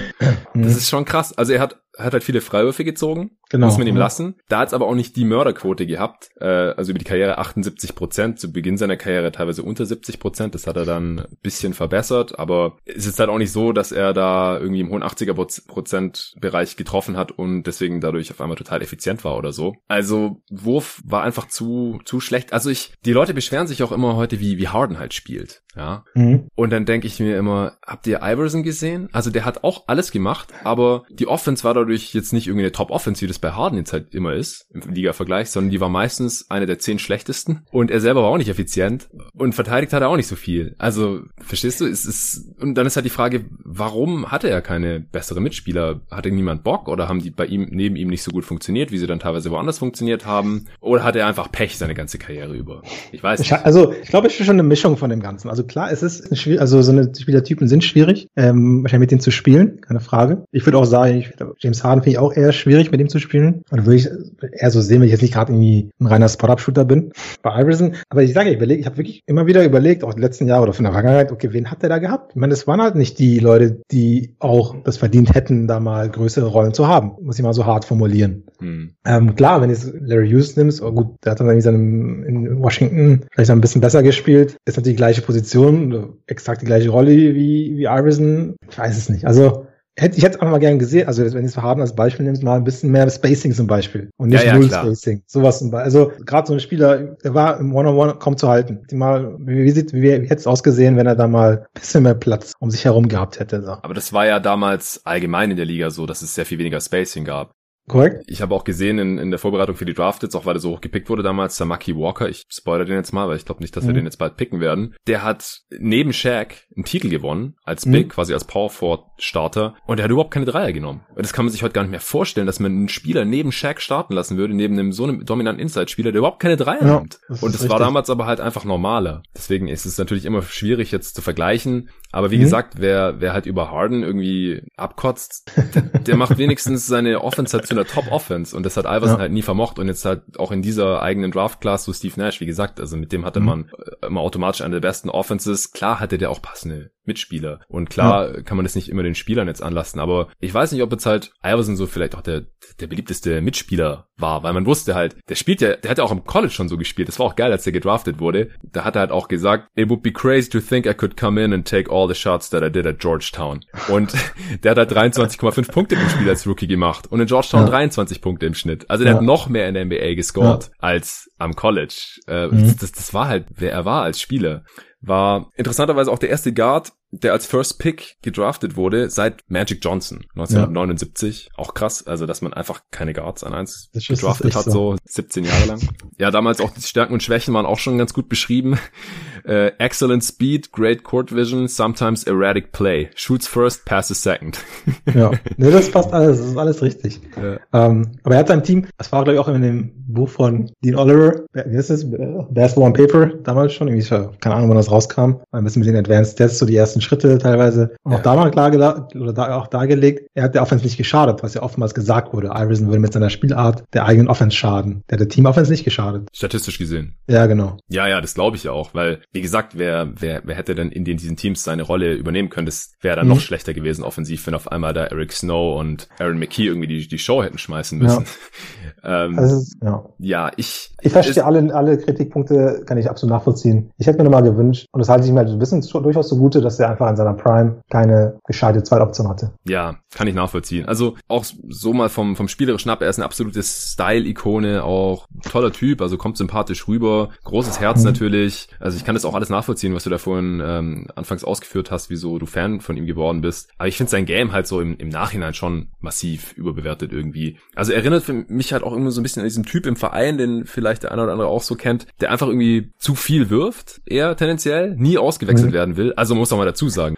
Iverson hat über 41 Minuten pro Spiel über die Karriere abgerissen. Das, das spielt ja überhaupt gar niemand mehr heutzutage, auch mal nur in einer ja. Saison, auch selten mal in einem Spiel, wenn es nicht gerade in Overtime geht. Das hat der Typ über die Karriere im Schnitt 41 Minuten ja. abgerissen, was auch ein Grund dafür ist, wieso er so krasse Per-Game-Stats hat. Ich habe es ja vorhin schon erwähnt, er hat fast 27 Punkte pro Spiel über die Karriere, was mhm. absolut krass ist, mehr als Kobe und so. Aber der, der hat halt auch, der wollte nie auf die Bank sitzen. Ähm, wie gesagt, dieser Typ, der nie ausgewechselt werden will, nicht ins Training kommt, weil er eh schon alles kann, ja, äh, unbelehrbar halt auch irgendwie so ein bisschen ist und am Ende sind dann so ein bisschen die Mitspieler schuld. Ja. Ich will ihm jetzt nicht zu viel unterstellen, aber das ist halt das von der Tendenz her halt so ein bisschen was, was ich jetzt nicht toll finde. Und deswegen blieb der Teamerfolg halt auch einfach aus. Also der hat auch nur 71 Playoff-Spiele überhaupt gemacht in seiner Karriere. Ja, Kobe hat dreimal so viele, Nash fast doppelt mhm. so viele. Ist einfach selten tief in die Playoffs vorgestoßen. Und da ist halt bei ganz, ganz, ganz vielen noch dieser Finals-Run äh, präsent, offensichtlich. Und im ersten Spiel dann auch noch die unbezwingbaren Lakers geschlagen, danach nichts mehr gewonnen. Aber das, das war halt auch eine schwache Eastern Conference damals, äh, muss man noch mal dazu sagen. Und da, da war es ja teilweise auch schon knapp. Und was mich wirklich auch noch mal schockiert hat vorhin, das war mir auch nicht bewusst, dass Iversons On-Off-Werte in den Playoffs halt einfach negativ sind. Also das sieht man halt auch selten. Also klar, kleine Sample Size, denn er saß ja selten, aber wenn er gesessen hat, dann lief es irgendwie auch nicht schlechter, als wenn er gespielt hat. Mhm. Fand ich interessant, will ich jetzt nicht überinterpretieren. Bei DeMar DeRozan haben wir es auch erwähnt, deswegen will ich sie jetzt auch erwähnen. ja, halt selten mehr als erste Runde und ja auch mit Denver dann damals äh, war das ja nicht von Erfolg gekrönt. Erst als ja. die ihn dann gegen Billups getradet haben, ging es ja so richtig los und man ist mal in die Conference Finals gekommen. Ja, stimmt. Teamerfolgmäßig ist auch dieses eine Jahr 2001 alles sehr überschaubar. Mhm. Ja, mhm. Nee, der, der Case ist nicht einfach. Ich sehe auch alle Probleme, auch wenn ich jetzt aus Coaching-Sicht sehe, okay, oder auch als GM, wie baue ich drum herum, ist das immer herausfordernd, weil man natürlich sehr, sehr spezielle Spieler braucht, im Gegensatz zu vielen anderen, die einfach einfacher um sie herum aufgebaut werden kann. Aber in der Spitze, ja, fand ich schon teilweise echt gut. Ja. Trotz, trotz vieler, auch viel, das, was ich bei, wie gesagt, bei Nash sage, man weiß genau, was man kriegt. Bei Harrison wusste es auch vielleicht nicht. Hat er seine Spiele gehabt, wo er überragend war und auch andere Spiele, wo er dann quasi nur Backsteine geworfen hat. Und auch nicht aufgehört hat. ja, genau, das ist ja. Das ist ja das, was wir vorhin schon besprochen haben. Ja. ja. Viermal Scoring Champ geworden, elfmal All-Star, war halt auch absoluter Fanliebling. Natürlich, es ist halt auch einfach was anderes, wenn man jemanden sieht auf dem Feld, hey, der ist so groß wie ich und geht halt voll ab da in der NBA und wird viermal Topscorer oder so. Siebenmal All-NBA auch, zweimal All-Star-Game MVP, 2000, 2001 war MVP der Liga, Rookie of the Year natürlich auch, hattest du ja vorhin auch schon erwähnt, war direkt viel krasser als der Rest von dieser Rookie-Class. Dreimal auch die meisten Steals geholt der Liga, tatsächlich. Mhm. Ja, nee, also mit allen Schwächen, gesagt, defensiv schwach, Wurfauswahl oder auch Effizienz im Allgemeinen einfach natürlich sehr problematisch. Ja, ist ein schwieriger Spieler. Aber wie gesagt, ich sehe auch an manchen Stellen auch wirklich seine Klasse, ähm, die Räume, die er geschafft hat durch seine Penetrations, diese Fouls. Na, da ist auch, auch bei Harden, glaube ich, auch unterschätzter Aspekt, ja, diese Freiwürfe, aber bringt mal ein Team in Foul Trouble. Mhm. Andere, andere davon profitieren. Also so eine mhm. Sachen. Okay, wenn jemand weiß, ich habe jetzt zwei Fouls, weil er mir zwar angehangen hat, hat er in anderen Spielen auch schlechter. Also so eine Aspekte bei Leuten, die Fouls ziehen, ähm, werden halt auch, glaube ich, sehr unterschätzt. Auch damals, damals auch schon, damals war es mal die True Shooting Percentage alles nicht so im Fokus früher. Muss man das auch mal immer bewusst anmerken, aber das zieht viele Freiwürfe, das muss doch berücksichtigt werden. War damals noch nicht normal, die True Shooting zu nennen. Ähm, ja. Daran erinnere ich mich auch noch in den Diskussionen teilweise. ja, ähm, also mit der Field Goal Percentage von, von 40 Prozent oder manchmal war auch drunter, da, da würde ich jetzt auch wirklich nicht argumentieren mhm. wollen. Das war eher so damals, so, ey, guck mal, Iverson, der macht 30 Punkte, aber der wirft nur 38 Prozent oder so. Ja. Aber die True Shooting Percentage ist halt über die Karriere auch unterdurchschnittlich. Also mhm. 52 Prozent, ähm, da lockst du so niemanden mehr hinterm Ofen vor. Also damals war True Shooting natürlich auch ligaweit noch ein bisschen niedriger, aber ist natürlich schon ja. auf jeden Fall unterdurchschnittlich. Ein Punkt für mich noch pro Nash auf jeden Fall auch einfach längere Karriere gehabt. Also ja, nee, also wie gesagt, gegen den Case gegen Nash will ich gar nicht machen wollen, okay. muss ich ehrlich sagen. Also ja, es war aber so, auch, ich will und weil Woni auf der anderen Seite ist, muss ich es versuchen.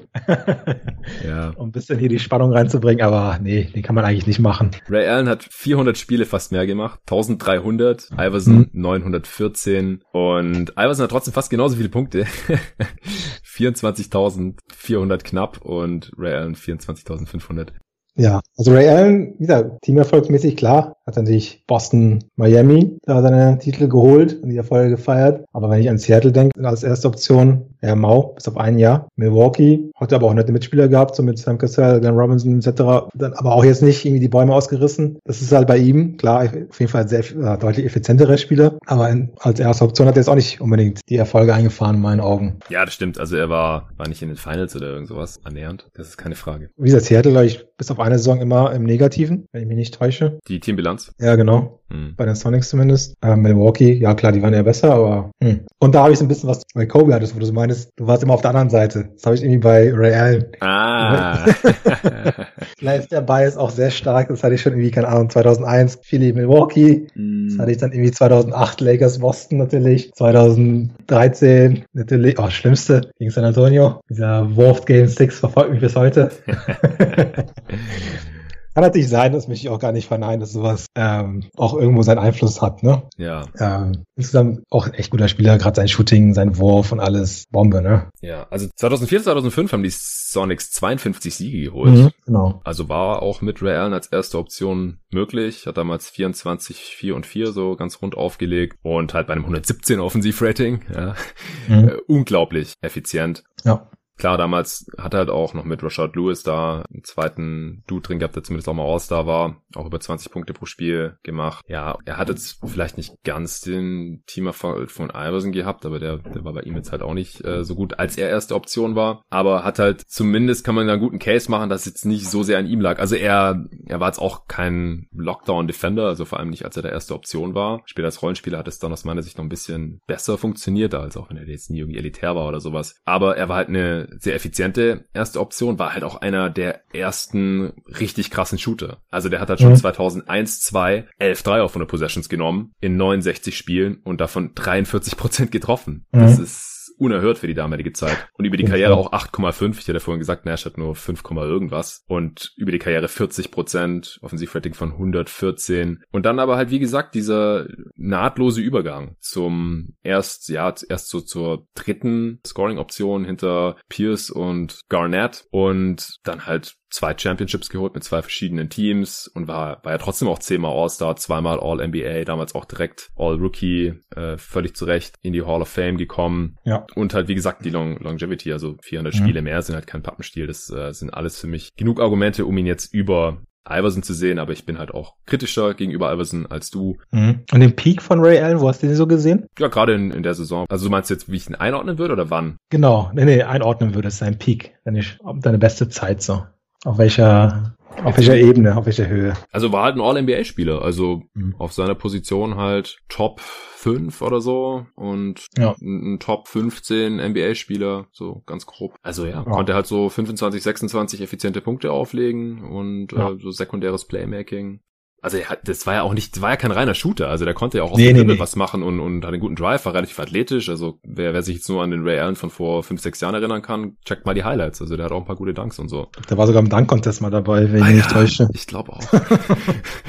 ja, ich weiß ja nicht, ob das erfolgreich war, aber zumindest war er mal dabei. So ein krasser Highflyer war dann auch wieder nicht. Nee, nee, ist schon, also keine Frage. Das war echt Hall of Fame. Muss man nicht eine Sekunde drüber nachdenken. Länge, Erfolg, individuell stark, verstehe ich alles. Ich hätte nur gesagt, so vom Peak würde ich, vielleicht Iverson ein bisschen drüber sehen. Ja, ist auch okay. Also müssen, ja. müssen uns ja nicht hier immer nach denselben Kriterien mhm. oder das alles ganz Ja, aber der wichtige Punkt, den du gesagt hast, dieser Übergang. Ich meine, das hat Iverson sehr, sehr katastrophal gewesen, auch was dann auch in Detroit und Memphis da passiert ist, wenn wir ja, nicht Mem reden. Memphis hat ja nach drei Spielen keinen Bock mehr gehabt, kann man das so sagen. Er hat gesagt, er geht quasi lieber in Rente und dann ist er noch mal ja. so eine Feel-Good-Saison noch gehabt in Philly ganz am Ende, wo er aber auch nichts mehr gerissen hat. Ja, das ist auch, glaube ich, echt ein unterschätzter Skill, dieses, ja, diese Rolle zu wechseln, ne? Und das wird ja immer unterstellt, das müsste, müsste jeder können. Ähm, auch bei Carmelo oder was auch immer, wem man so sagt, nee, das ist ein Skill, ne? Das ist wirklich ja. ein Skill. Einfach zu sagen, okay, ich krieg das hin, ich passe mich an, also einmal so spielerisch, aber auch vom Kopf her, dass es nicht einfach, einfach angenommen werden kann, dass das Spieler können. Gerade nicht, wenn irgendwie 15 oder ihre ganze Karriere bis dahin eine ganz andere Rolle hatten oder haben, dass man das nicht einfach umswitchen kann oder dieses können halt das als besonderen, besonderen Skill haben. Geht manchmal, finde ich, unter. Ja, auf jeden Fall. Wäre nochmal ein klarer Punkt, Pluspunkt für Ray Allen an der Stelle. Mhm. Gedraftet wurde er damals ja an fünf von Minnesota und er hatte dort kein Interview gemacht gehabt und alle waren so ein bisschen verwirrt, sowieso die ihn jetzt nehmen. Pitino hat auch damals gesagt, this is not what they need, weil man schon Isaiah Ryder hatte und noch irgendeiner auf Shooting Guard, wo ich mir jetzt nicht mehr den Namen gemerkt hat. Und wurde dann auch direkt gegen Stephon Marbury getradet. Die mussten noch einen Pick drauflegen, die Wolves, aus dem dann später Rasho Nesterovic geworden ist. Äh, man kennt ihn noch. Center bei den Spurs. Also da, da ist mir nochmal klar geworden, so ey, draftet einfach den Best Player available. Egal, ob man da jetzt einen äh, J.R. Ryder schon im Team hat oder nicht, weil ich glaube, Ray Allen neben KG hätte halt zwölf Jahre vorher auch schon ganz gut ausgesehen.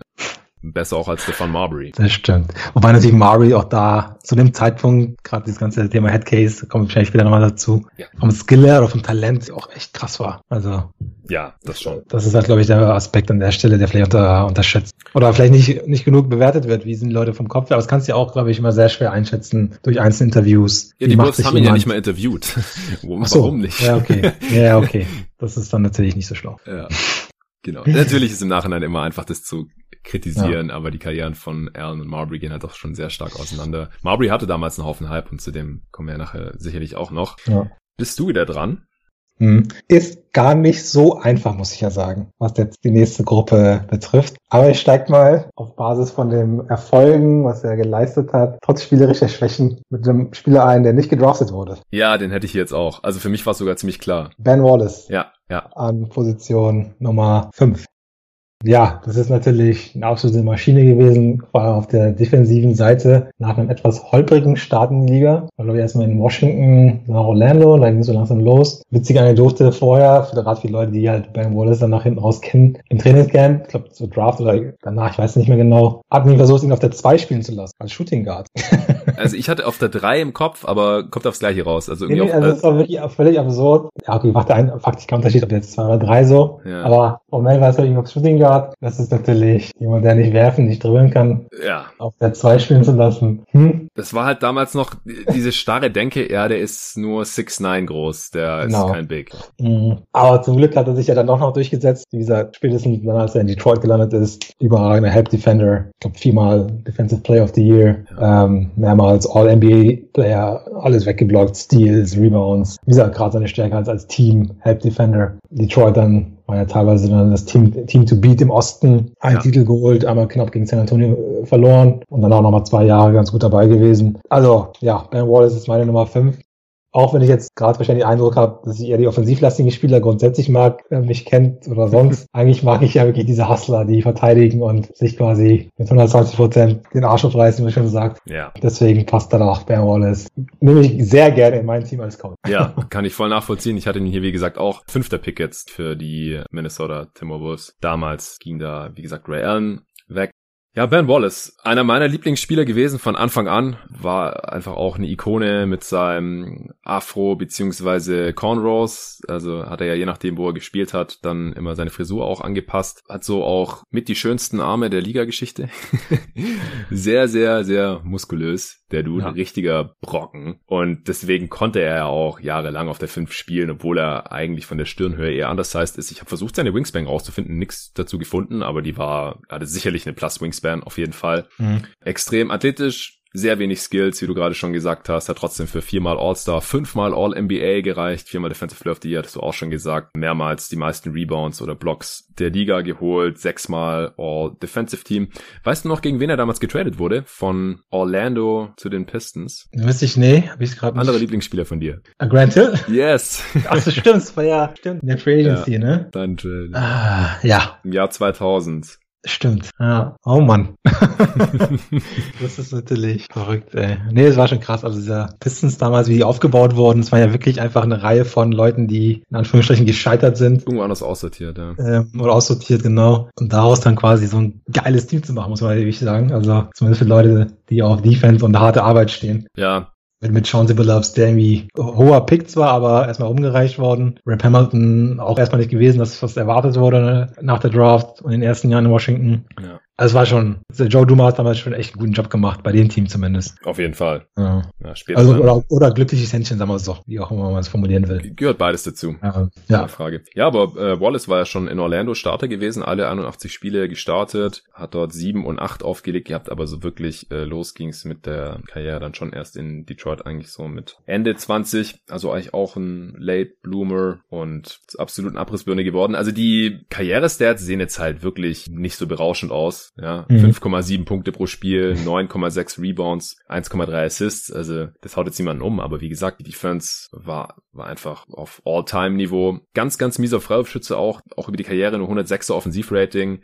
Mini kleine Usage Rate, also dem, dem konnte man offensiv den Ball einfach nicht geben. Der Mhm. hat echt nur im Prinzip die, die Reste verwerten können. Also eine Zeit lang hat irgendwie auch, als Larry Brown da war, hat man versucht, ihn offensiv ein bisschen mehr einzubinden, um ihn da ein bisschen mehr zu motivieren irgendwie, aber da haben einfach Skills gefehlt. Also der hat in seiner Karriere nie zweistellig gepunktet. Das nächste war nach der Meistersaison hat er 9,7 Punkte pro Spiel gemacht. Und Okay. der hat, und der hat überhaupt in seiner Karriere, ich glaube, nur fünfmal über 20 Punkte gemacht oder so, habe ich so im Hinterkopf. Also unglaublich Also ganz klaren Fokus.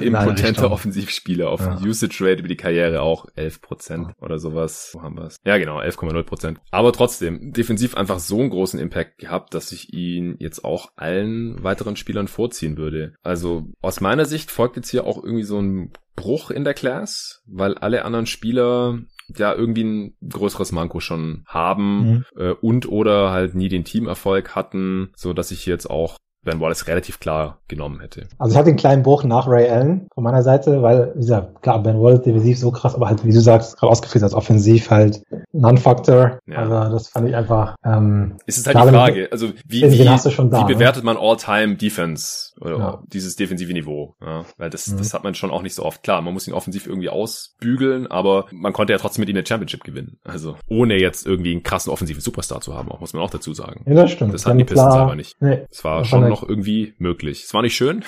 Also ich, ich habe damals auch äh, natürlich gegen die Lakers geroutet, deswegen auch für die Pistons. Kann mich noch erinnern, damals äh, mein Kumpel Mario, den du auch kennst, Ja. dem die Pistons erste Spiel gewonnen haben, der so, ja, die Lakers, die drehen das noch und so, die gewinnen sowieso. Und dann, ja, ja, warte mal ab. Und dann haben die Pistons das Ding tatsächlich geholt. Die Lakers sind implodiert damals, äh, Kobe, Shaq, Fede und Malone und Peyton, die da nicht so wirklich reingepasst haben und so weiter. Und ich habe die Pistons gefeiert. Damals hatte ich ja auch noch nicht so viel NBA-Basketball gesehen. Ich dachte, das wäre so mehr oder weniger normal, dass man da halt irgendwie die Pacers 70 zu 60 schlägt oder so. in der Eastern Conference. Und dann kam halt Nash zu den Suns und dann habe ich mir das ein paar Mal reingezogen und dachte, ja, das finde ich eigentlich schöner. Werde ich mal hier Fan.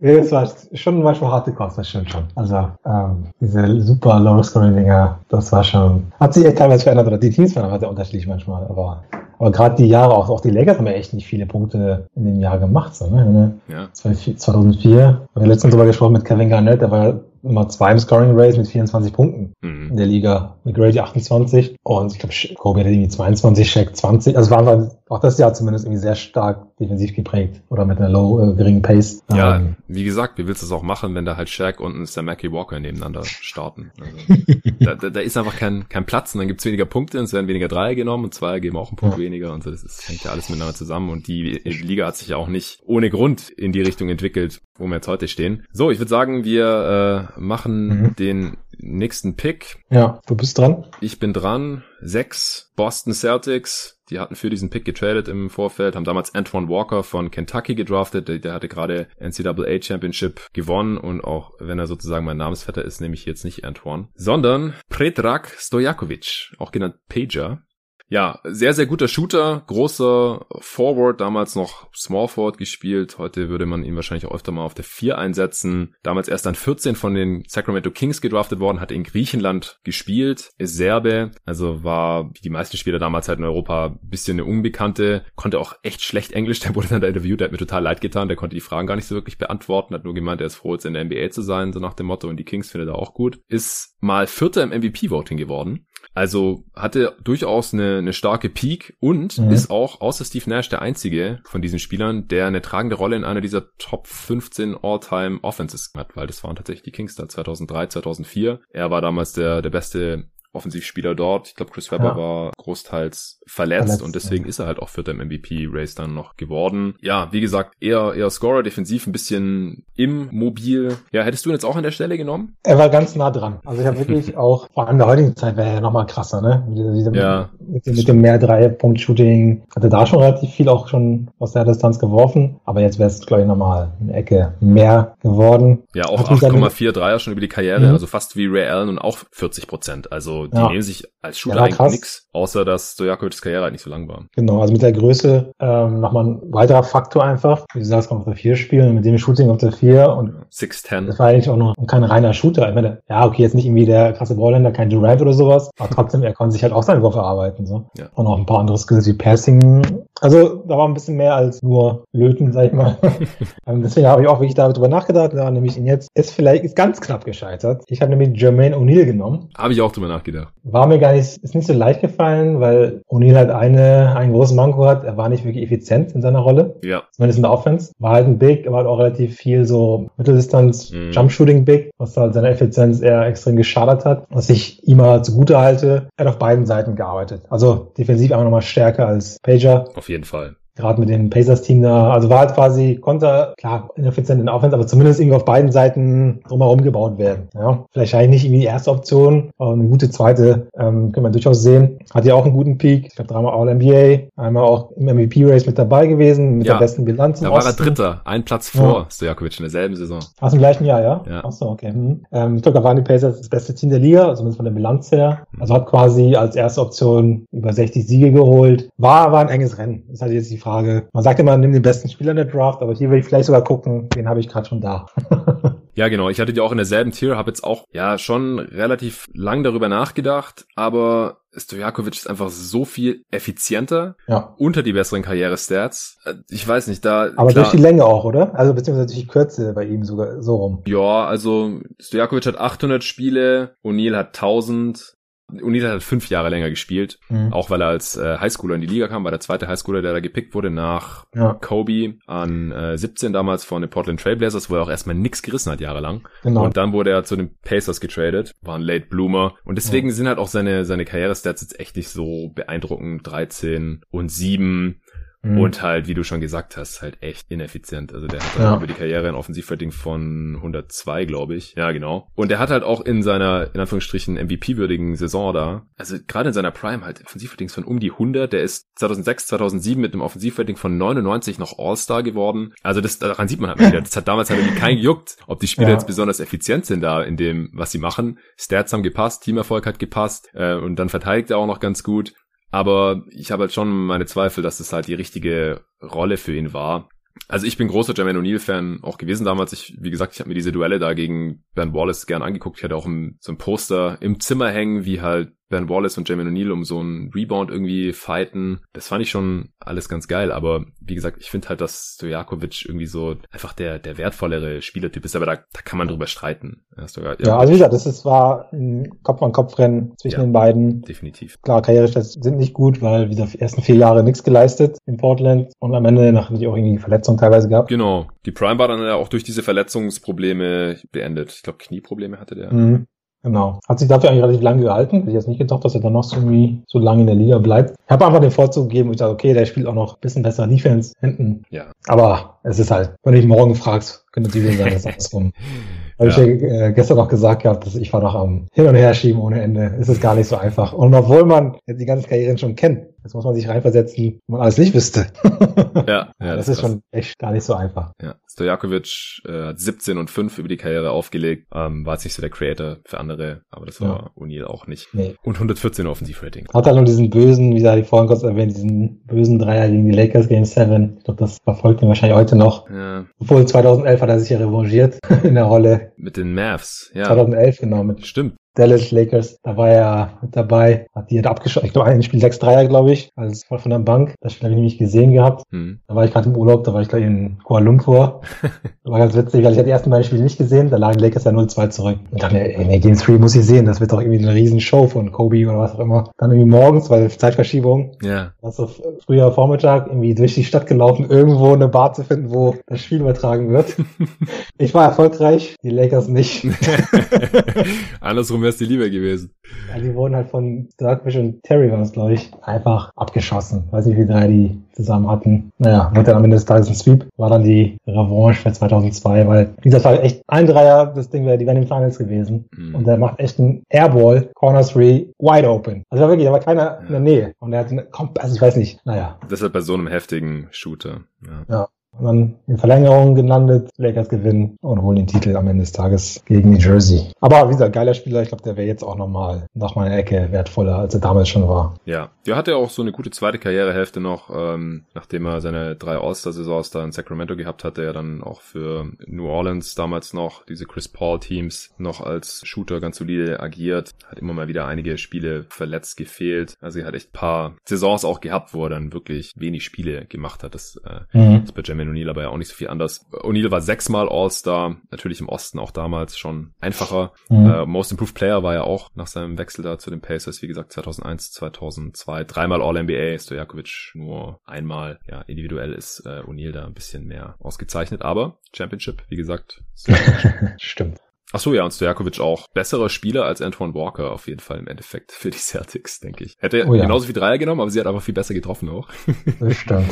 Und über Walker sprechen wir wahrscheinlich nachher nochmal. Genau. Also jetzt war der achte Pick, oder? Also sechs, sieben waren es jetzt quasi. Ja, stimmt. Du hast ja jetzt schon gepickt. An sieben, äh, LA Clippers, die haben damals Lorenzo und Wright genommen. O'Neal natürlich selbe Position im Prinzip. Ja. War dann aber später der, der bessere Spieler, natürlich die sehr viel bessere Karriere gehabt auch als Lorenzo und Wright. An acht bin ja dann ich schon wieder dran. Kerry Kittles haben die New Jersey Nets damals gepickt. Den habe ich jetzt hier noch im Board. Ja, ich glaube, ich nehme Stephon Marbury. Ja, einfach, wir haben ihn ja vorhin schon ein paar Mal erwähnt. Super Skillset und hat über die Karriere auch ziemlich krasse Stats aufgelegt, muss man sagen. Leider hat es mit dem Teamerfolg nie so hingehauen Down wurde auch so ein bisschen durch die Liga gereicht wie sauer Bier, einfach weil es mit dem Kopf auch nicht so ganz gepasst zu haben scheint, ist hier und da angeeckt. Und ich kann mich auch noch erinnern an so seine letzten Jahre in der Liga, da bei den Knicks, die haben ihn am Ende ja dann auch rausgekauft, da hat er dann auch mal in einem Livestream, einer der ersten Livestreams wahrscheinlich damals, ich weiß nicht, ob er da noch in der Liga war oder nicht, da hat er dann auch irgendwie so Live-Seife gegessen und war irgendwie offensichtlich Was? nicht ganz nüchtern. Und also oh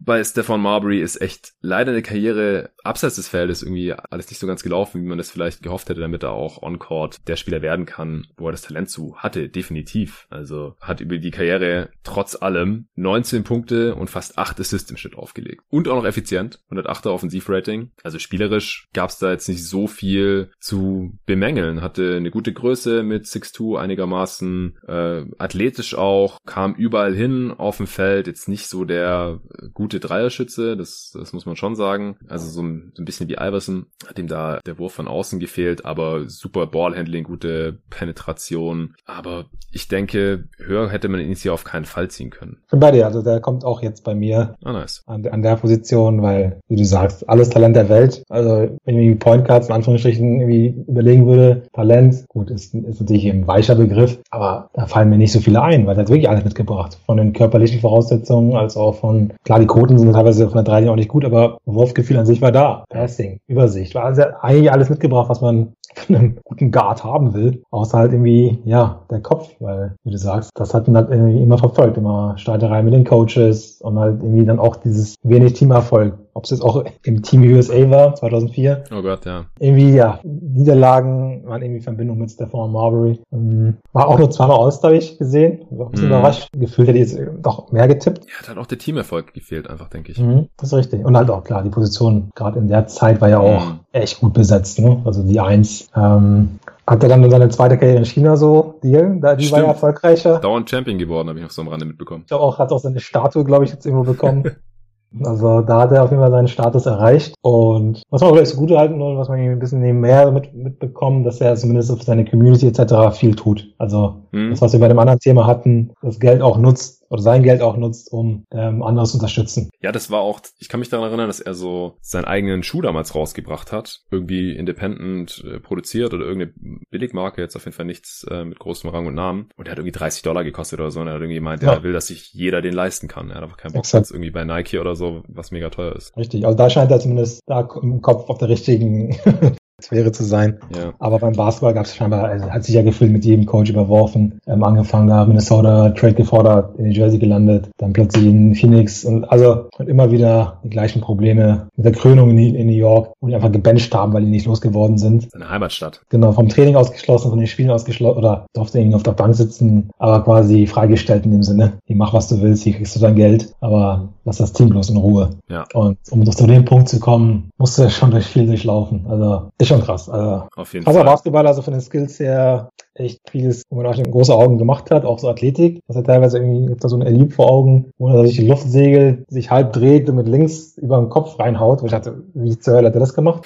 aber hat alles mitgebracht, hatte, hatte die Skills, aber ja, der Erfolg war nicht da. Aber die Zahlen lesen sich tatsächlich echt gut, ne? Also so 1909. Über die Karriere kriegen nicht viele zusammen. Ja, zweimal aber, auch All-NBA, aber nur 32 Playoff-Spiele und knapp die Hälfte davon war in seiner allerletzten Saison, wo er in Boston halt noch so die Bank gewärmt hat, mehr oder weniger. So. Also. So Sachen verdränge ich ja, wenn Leute plötzlich irgendwie noch am Ende irgendwo spielen, versuche ich die mal direkt zu löschen in meinem Gedächtnis. ja, das war 2008, 2009, da haben sie ja dann auch nicht die Championship geholt, deswegen hat er auch keinen Ring. 31 war er da und dann war die NBA-Karriere halt auch schon vorbei. Er hat trotzdem noch mehr Spiele gemacht als Stojakovic, deswegen habe ich ihn jetzt auch trotzdem schon ja. gedraftet. Ich finde, an der Position kann man ihn alleine aus Talentgründen durchaus nehmen. Ja. Und was er auf, aufs Feld gebracht hat. Ja, also diese Karri die Karrierewerte, 19,3 Punkte, 7,6 Assists und effizient, also das, das bringen nicht viele Spieler nee. über 13 Jahre. Das ist schon krass. Auch nicht. Mehr als Ray Allen. Ray Allen hat äh, 19, 4 und 3, das habe ich vorhin gar nicht genannt gehabt. Mhm. Also Die Saison mit 20,8, also 20.8 Assists, auch wenn es jetzt einfach normale Counting Stats sind, aber das haben ja nicht viele geschafft. Das sagt ja auch schon eine ganze Menge aus in der Historie. Gut, also Stefan Marbury an 8 zu den New Jersey Nets, wo er auch dann später mal gelandet ist, nicht so lange mhm. geblieben ist. Auf jeden Fall, ähm, denke ich, die bessere Option als Kerry Kittles. Ja. An 9 bist du wieder dran. Dallas Mavericks, damals genau. wie gesagt Samaki Walker gedraftet. Ja, der ist es nicht geworden bei mir, und, sondern Sharif Abdurrahim ja. am Platz 9. Wie kann man den beschreiben? Wie so eine Light-Version von Carmelo Anthony, würde ich sagen, oder? Wahrscheinlich ja, okay. Die Richtung, in die er geht, so ein Semi-Tweener zwischen 3 und 4 mm. oder Combo, wenn man es irgendwie positiv ausdrücken will. War jetzt keiner, der irgendwie Dreier lötet, sondern eher Midrange agiert, klaren Fokus in Offense, hat irgendwie seine 20 Punkte, 8 Rebounds regelmäßig geholt, wenn ich mich richtig erinnere. Ähm, Effizienz war solide, ja. weder überragend noch katastrophal. Aber halt dieser, einer dieser Spieler, die auch einfach keinen Erfolg in ihrer Karriere hatten. Ich glaube, da war einmal in den Playoffs am Ende ja, mit, am Ende. mit, mit Sacramento noch Kings. irgendwie eine Serie mitgespielt. Aber das war's dann. Also es ist schon krass, so viel Pech was auch mal zu haben, dass man quasi in der ganzen NBA-Karriere nur einmal in den Playoffs landet. Sechs Playoff-Spiele hat der Dude. Und da war auch noch schlecht leider. Ja, also ähm, hat so seine Zahlen gebracht, aber entweder bei schlechten Teams gespielt oder halt nicht die Stärke gehabt, um die Teams dann stark genug zu machen, um mehr zu erreichen. Ja. Deswegen Carmelo Light, Poor Man's Carmelo. Aber eigentlich gar nicht so schlecht. Also wie gesagt, die Zahlen sind sich ja echt gut. Das auf jeden Fall. Also er war halt schon, also gerade als ich da so zur NBA gefunden habe, da was ich dann so über ihn gelesen habe, war der Posterboy der sieglosen guten Stats. Also über die Karriere ja. 18 und 8 und zweieinhalb Assists auch noch. Auf Basketball Reference wird er witzigerweise als Center Power Forward und Small Forward geführt. Also das war halt dann auch mit fortschreitender Karriere ist er quasi die Position so ein bisschen ja. hochgerutscht. Ja. War aber halt erst mit Vancouver, die da überhaupt nichts gerissen haben, nie in Playoffs. Dann war in seiner ersten Saison in Atlanta war All-Star einmal in seiner Karriere und dann kurz Portland und dann die letzten drei Jahre Jahre noch Sacramento. Mit 31 war auch für ihn dann die Karriere beendet. Ja, ich hätte jetzt noch einen anderen Spieler vorgezogen, auch wenn Abdurrahim mit ein bisschen mehr Glück bestimmt auch mal in einem Playoff-Team was reißen hätte können. Also das äh, würde ich ihm jetzt echt nicht komplett alles anlassen. Aber es ist schon so das Extrembeispiel. Ja, quasi gute Karrierestats, sechs Playoff-Spiele. Das ist schon krass. Ne? Das ist, glaube ich, echt außergewöhnlich, würde ich mal fast sagen. Dass man ja. da irgendwie nicht mal zufällig irgendwo Rollenspieler ist, das ist schon echt weird.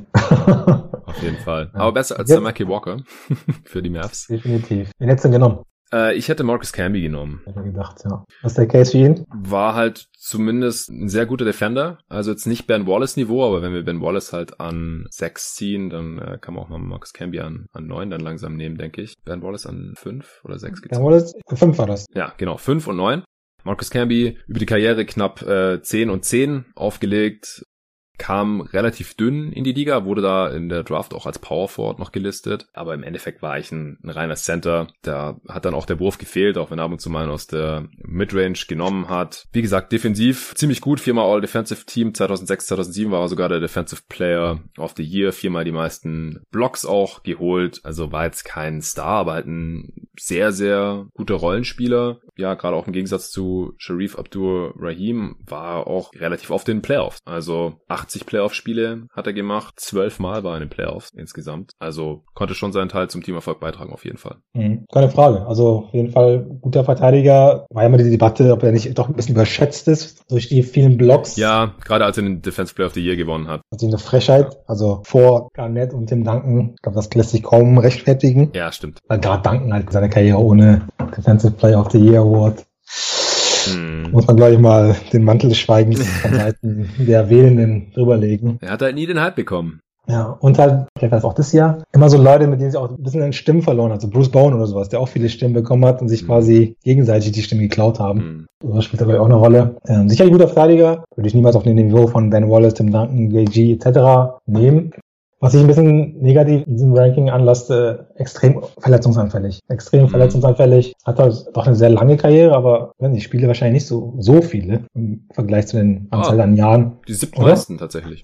Okay. Also mehr als Iverson, wie, mehr als Marbury, mehr als Abdurrahim, mehr als Dejakovic. Mhm. Aber, aber hat halt auch Vergleich zu den Jahren, die er gespielt genau, hat. Genau, 17 Jahre gespielt. Genau. Und verhältnismäßig, glaube ich, dann doch extrem viele Spiele verpasst für diese 17 Jahre. Es ist halt immer die Frage, was gewichtet man mehr? Also, ja. dass man sich überhaupt noch in der Liga halten kann mhm. oder dass man, wenn man in der Liga ist, wenigstens zur Verfügung steht, während man bezahlt wird und halt nicht irgendwie einen ja. Spot blockiert, äh, muss man halt immer so ein bisschen abwägen. Das ist richtig. Also wie gesagt, ich habe den, wenn ich jetzt den Case Abdurrahim gegen Camby machen müsste, zumindest würde ich Abdurrahim vielleicht mal zutrauen, der Nummer zwei zu sein, je nach Team. Camby dann doch eher klar Rollenspieler. Das heißt, wenn ich jetzt Best Player Available wählen soll, nehme ich Abdurrahim. Ja, kann man machen den Case. Wie gesagt, ich finde halt, dass Camby zumindest bewiesen hat, dass er halt in Winning Teams auf jeden Fall was beitragen kann.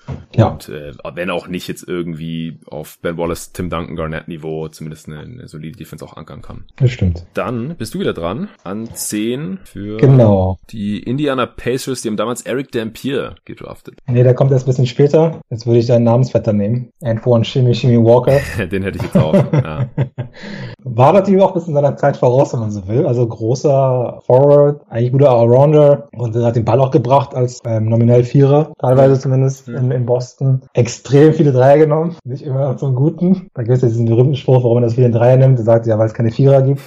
und so hat er halt auch gespielt. Also war seiner ja. Zeit voraus aber halt unglaublich ineffizient, muss man, glaube ich, ganz, ganz deutlich sagen. Ja. Rotenmann war katastrophal. War aber auch die Marschroute des Coaches. Was halt, wenn man jetzt hört, dieses Dreierentwicklung an den Namen wie D'Antoni etc. Aber der Coach, ich glaube Jim O'Brien war das, nicht Larry, Jim O'Brien, mhm. der hat ja auch schon mal ganz klar gesagt, so nee, Dreier ziehen noch viel mehr als Zweier, dann nehmen wir halt mal mehr Dreier. Ja. Das war quasi auf die Fahne geschrieben, dann Hast du so jemand wie Walker, alles klar, frei, Freifahrtschein und dann gönne ich mir mal richtig. Ja. Und das hat er halt auch gemacht in Boston, an der Seite von Paul Pierce. Und ja, also von den, von den Zahlen her gar nicht so schlecht. Also wieder guter Allrounder, 20 Punkte, 8 Rebounds, 5 Assists wahrscheinlich in dem, in dem Rahmen. Effizient ja. ist fragwürdig, defensiv ist fragwürdig, aber auf jeden Fall besser als Eric Dampier. Ja, denke ich auch. Ne, nehme ihn halt nicht vor Abdurrahim, weil Abdurrahim dann noch ein bisschen effizienter war. Auch wenn er jetzt nicht der Playmaker war, der Walker gewesen ist. Hat natürlich auch noch so ein Glück gehabt mit der Championship in Miami, mit Shaq und Wade. War auch noch Starter, oder? Damals in Miami? Äh, nee, der kam von der Bank. Ach so. Genau, da noch seinen Teamerfolg gehabt, dreimal All-Star. Würde ich an dieser Stelle dann ihn wählen. Nee, er war Starter tatsächlich in diesen Playoffs. Du hast recht. 23 von 23 Spielen. Ja, stimmt. Ich dachte Haslam. Shaq Walker, Wade, Jason Williams und war der fünfte? Posey? Nee, ist auch überlegen, wer der fünfte war. Ich schaue einfach kurz nach, da wir haben noch Basketball Reference hier genau vor uns. Genau, richtig. Also Shaq, Walker, Wade, Jason Williams und ja, ich glaube Peyton kam von der Bank. Also in der Regular Season war Haslam Starter, nur in den Playoffs dann nicht. Ach so, okay. Äh, und Posey. Ja, okay, James Posey. Ja, Mhm. Posey. Und Ja. da auch in einer anderen Rolle durchaus funktioniert, ohne irgendwie der primäre Ballhändler zu sein. Ja, Nee, ich hätte ihn jetzt auch genommen. Wie gesagt, kam als frisch gebackener Champ von Kentucky in die Liga und äh, ist auch NBA-Champ geworden. Also teamerfolgsmäßig kann man ihm hier nichts vorwerfen. War auch bekannt dafür, immer mit einer riesigen Posse rumzureisen und hat in seiner Karriere unter anderem dafür über 100 Millionen Dollar verschleudert. Hat am Ende dann sogar, nachdem er eigentlich schon in Rente war, dann noch in, irgendwo international gezockt, damit, damit er ein bisschen Geld verdienen kann. Damals schon in der Draft wurde angemerkt, dass seine Schwäche Decision-Making und Outside-Shooting ist. und die Kombination hat dann halt in seiner Karriere zu abartiger Ineffizienz geführt. Also er hat selten mal ein Offensive-Rating von 100 geknackt und das halt als, als All-Star. Der war mal All-Star mit einem Offensive-Rating von 92. Also echt, äh, so krass damals, wenn du halt deine 20, 8 und, und 5, wie du es vorhin gesagt hast, aufgelegt hast, dann war das jetzt eigentlich auch Wurst, wie viel Würfe du dafür genommen hast oder wie viel Turnovers du da produziert hast. Äh, das hat jetzt im Kopf irgendwie keiner so, so kalkuliert und äh, auf dem Blatt Papier vor sich oder auf dem Bildschirm hat es sowieso keiner gehabt. Außer halt so irgendwelche Nerds vielleicht, die für die Teams gearbeitet haben und dann halt jetzt nicht gerade für Antoine Walker traden wollten oder so. Ja, in seiner besten Saison tatsächlich, ja, 23, 9 und 5,5 Assists aufgelegt. Mhm. Das ist schon, schon sehr ordentlich über die Karriere. So knapp 18, 8 und 3,5 Assists. Ich, ich finde aber, dass es fast ein bisschen übertrieben wird in den Jahren, wo er die Liga in genommenen Dreiern angeführt hat, weil er die damals ja zumindest immerhin noch so mit 37, 34 und dann nur noch 32 Prozent getroffen hat. Aber gerade die ersten beiden Jahre, das ist ja dann immerhin, das ist ja, Ja, der Offense eigentlich im Halbfeld. wenn er 37, ja, doch. 37 und 34, also im Schnitt halt. Okay, ich habe es jetzt ein bisschen schlechter in Erinnerung gehabt. ja, weil über die Karriere hat er nur 32,5 getroffen. Mhm. In den meisten anderen Jahren war dann halt doch schlechter, aber gerade in diesen Jahren in Boston, zwei von diesen drei Jahren wurde wie gesagt auch All-Star, wo er die meisten drei der Liga genommen hat, da waren die Quoten jetzt nicht so schlecht, die wurden dann halt irgendwie immer schlechter und das ist dann halt bei den meisten auch so hängen geblieben und ich meine, wenn du halt 37 Prozent bei sehr hohem Dreiervolumen, also er hat 10 Dreier von den Possessions genommen, triffst und trotzdem kein Offensivrating von 100 hast, dann kannst du dir ja ungefähr vorstellen, wie ineffizient der ganze Rest war. Das ist schon krass, ja. Das ist dann Ah, schon hart. Und dann, wenn du dann noch nicht besonders gut verteidigst, dann reicht's halt nicht für eine höhere Draft-Position hier. Und mich würde wirklich interessieren, wie viel Dreier der heutzutage nehmen würde. Nachdem er sieht, wie Curry und, und Harden da die Dreier fliegen lassen. Ja. Aber witzig, dass es damals schon auch die ersten Coaches gab, die so die quasi so gerechnet haben. 33% Dreier ist halt besser oder gleich wie 50% zwei. Also diese Logik zumindest verändert sich hatten vielleicht viele ihre Teams. Und da war zumindest Jim O'Brien so der Erste, bei dem ich es ja wusste, dass das halt wirklich auch nach außen so getragen hat. Ja. Okay, wir haben noch ein paar Picks. Ich würde sagen, Genau. wir halten ab jetzt die Begründung ein bisschen kürzer. Ja. Ähm, jetzt gibt's noch mal einen Bruch, weil spätestens jetzt sind's eigentlich eher Rollenspieler alles. Ja. Und ähm, ja, bei mir wird's jetzt auch langsam immer dünner mit dem Wissen oder wie viel ich diese Spieler halt auch noch gesehen habe. Also an 11 zu den Warriors, Antoine Walker statt Todd Fuller. Ist eigentlich auch der einzige Bust hier in der ja, Top 20 oder so, würde ich sagen. Also ist der einzige Spieler, den ich glaube nie spielen sehen habe. Hast du irgendeine Erinnerung an Todd Fuller? Nicht wirklich. Ich glaube mal so eine Tra Trading Card maximal, aber War ein, war ein weißer Center, der sich Ja. nur fünf Jahre in der Liga gehalten hat.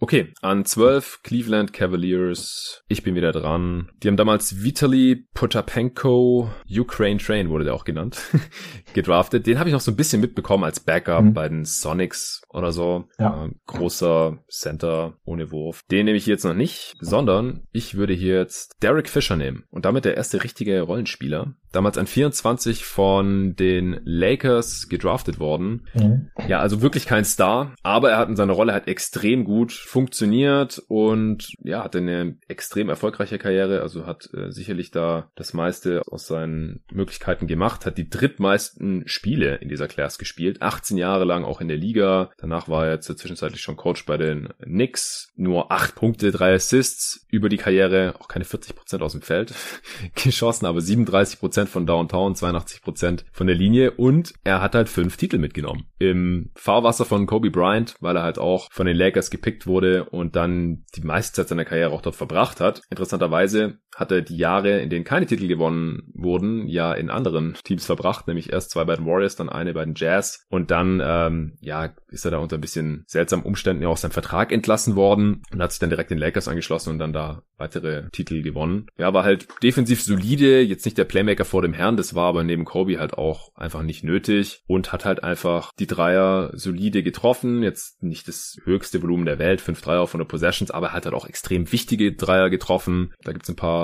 legendäre Würfe auf jeden Fall über seine Karriere. Ich kann mich erinnern, diesen, was waren da noch 0,4 Sekunden auf der Uhr gegen die Spurs? Ja, genau. Und Buzzer Beater dann, also er hat den Wurf gefangen, in einer Bewegung sich gedreht und so ein, so ein Fadeaway, aber das waren Zweier. Damals noch das äh, Shaq Kobe Team 2004 war das, glaube ich. Den hat er reingegangen. Ja, genau. Ja, genau. Und dann sind sie ja dann in die Finals gekommen und da haben sie dann gegen die, gegen die Pistons verloren. Also selbst mit, mit einem Kobe im Team hat halt Fischer ab und zu mal einen wichtigen Wurf bekommen, genommen und auch getroffen. Einigermaßen effizient. Es gibt sicherlich Spieler jetzt in der Liste, die noch ein bisschen mehr Talent mitgebracht haben, aber hier spielt für mich halt auch mal wieder der Teamerfolg, zu dem er beigetragen hat als Starter. Also hat die meisten Spiele seiner Karriere auch gestartet und halt auch diese unglaublich lange Karriere eine große Rolle. Ja, also absolute Ironman, auch wirklich wenig verletzt gewesen, immer abrufbar. Also wirklich Spieler, den du als, als Coach gerne als Rollenspieler hast. Also sehr professionell, habe ich auch scheinbar auch gute irgendwie Führungsperson gewesen zu sein. Hat seinen Job gemacht, er wusste, was er kann, er wusste, was er nicht kann, hat sich genau daran gehalten, sehr erfolgreich. Ja. Hm, Wäre trotzdem nicht meine Wahl gewesen. Okay. Zumindest erst ein später, ehrlicherweise.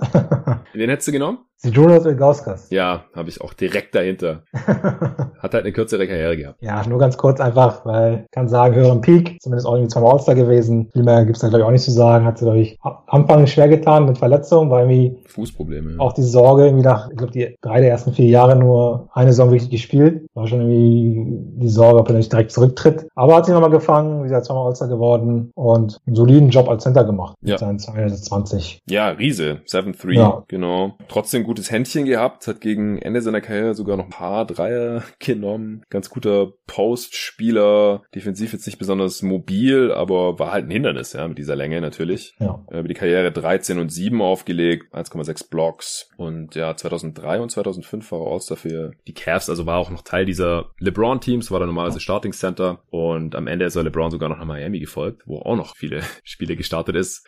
Sein letztes Jahr. Das war sein letztes Jahr, genau, und da hat es ja leider nicht für die Championship gereicht, weil sie da an den Mavs gescheitert sind. Ja, Mhm. aber den hätte ich jetzt auf jeden Fall auch als nächstes genommen. So, wenn ein Spieler, der irgendwie ganz Karriere bei einem Team ist, das spricht ja auch irgendwie für ihn, muss ich ja sagen. Ne? Also das zeigt ja, da wird Wertschätzung ist da und die muss ja auch irgendwie begründet sein, ob es jetzt er ist oder Haslam. Ja. Das spricht schon viel oder drückt für mich schon viel aus. Nicht nur für den Spieler selber, sondern auch wie andere ihn sehen. Man hat ihn gerne im Team, sonst wird man nicht die ganze Karriere bei sich behalten wollen. Genau, und Mhm. dass er halt die ganze Zeit Starter war, spricht ja dann auch für, Ja. seine, für seine Skills auf jeden Fall. Genau. Okay, Ilgauskas, also an 13 zu den Hornets. Ja. Die damals Kobe gedraftet haben.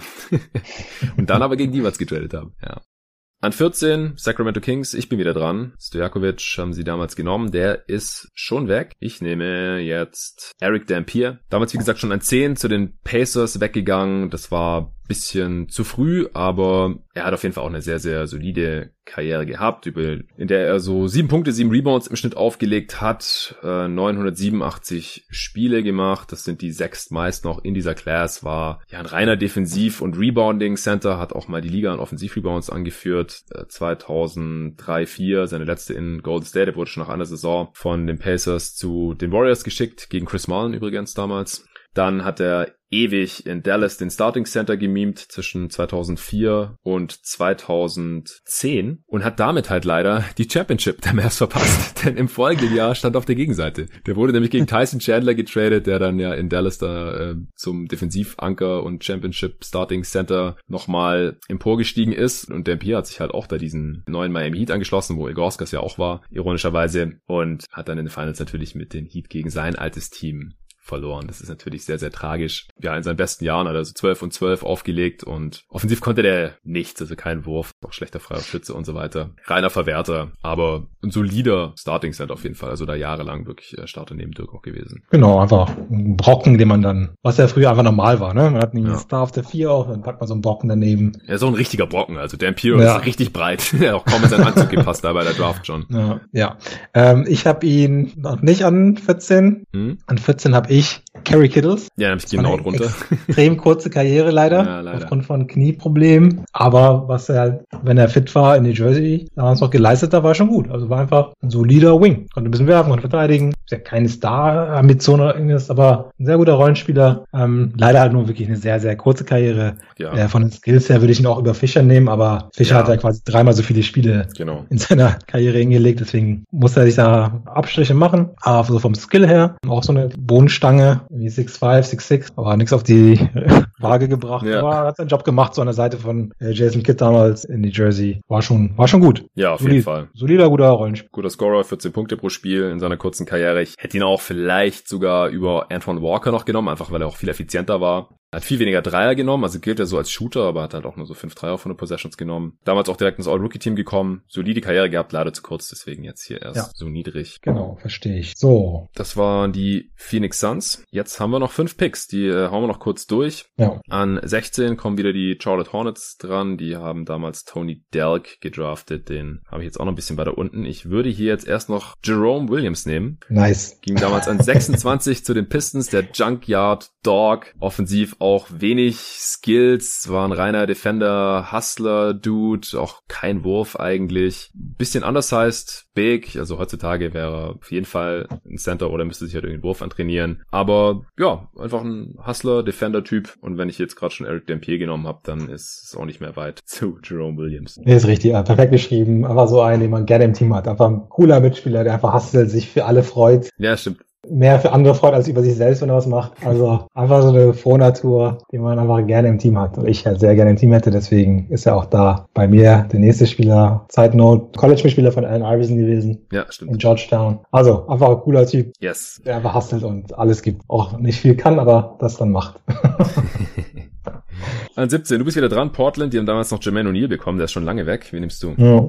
Ich nehme Jeff McGinnis, also ein Combo Guard, der ja in seiner besten Zeit, glaube ich, auch ein Starter gewesen. Zwei, drei Jahre lang, wenn ich mich nicht täusche. Ja der von allem ein bisschen was macht. Also war auch wirklich so ein ja, Fringe-Starter in seiner besten Zeit, Combo Guard. Hatte ich damals immer so ein bisschen auch so als möglichen Guard neben Kobe gesehen bei den Lakers.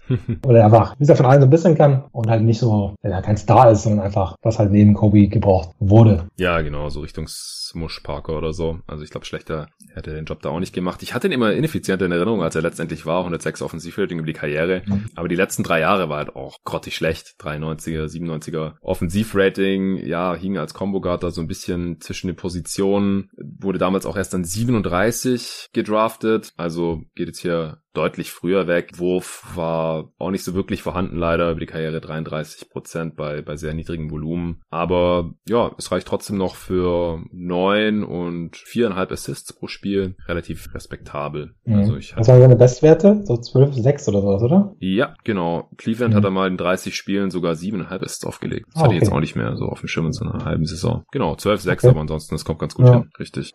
Ja, klappt auch gut als Sixth Man auf jeden Fall. Okay. An 18 die New York Knicks, die haben damals John Wallace gedraftet und das war ein richtiges Event. Also als die Blazers an 17 Jermaine O'Neal gedraftet haben, da hat die Halle gejubelt und die Kommentatoren waren kurz verwirrt. So, hä, wieso bekommt Jermaine O'Neal, diese unbekannte Highschooler da aus South Carolina, hier so viel Applaus für die Blazers? Aber natürlich waren da in der Arena wieder extrem viele Knicks-Fans, wie immer, und haben ein großes Ding aus dem Pick gemacht, weil John Wallace war Senior von Syracuse und sozusagen äh, Local Kid, ja. Syracuse ist zwar Upstate New York, aber halt immer noch im Staat. Und der war sehr viel höher gehandelt worden und war halt in diesem Jahr der Spieler, der ewig lang wartet, bis er endlich gepickt wird, ständig die Kamera drauf gehalten, na, wie traurig guckt er denn und so. Und dann an 18 war klar, die Knicks haben noch einen Pick und die hatten auch den 19. Also war klar, dass sie mit einem von beiden jetzt auf jeden Fall nehmen werden. Und dann haben die den gepickt, Stern hat's verkündet und die haben gejubelt, als hätten die gerade die Championship gewonnen. Also unglaublich. Und wie immer lagen die Knicks-Fans, oder wie meistens, ja, muss man fairerweise sagen, leider daneben mit ihrer Evaluation vor Ort. Denn die sagen, guten Spieler, die buhen sie ja meistens aus und die schlechten, ja. die bejubeln sie wie noch was. Und John Wallace ist halt nicht der Spieler, den ich jetzt picken werde. Auch krass, da hieß es ja, äh, guter Shooter. Und er hat in seiner Karriere 15 Dreier getroffen von 50 Versuchen.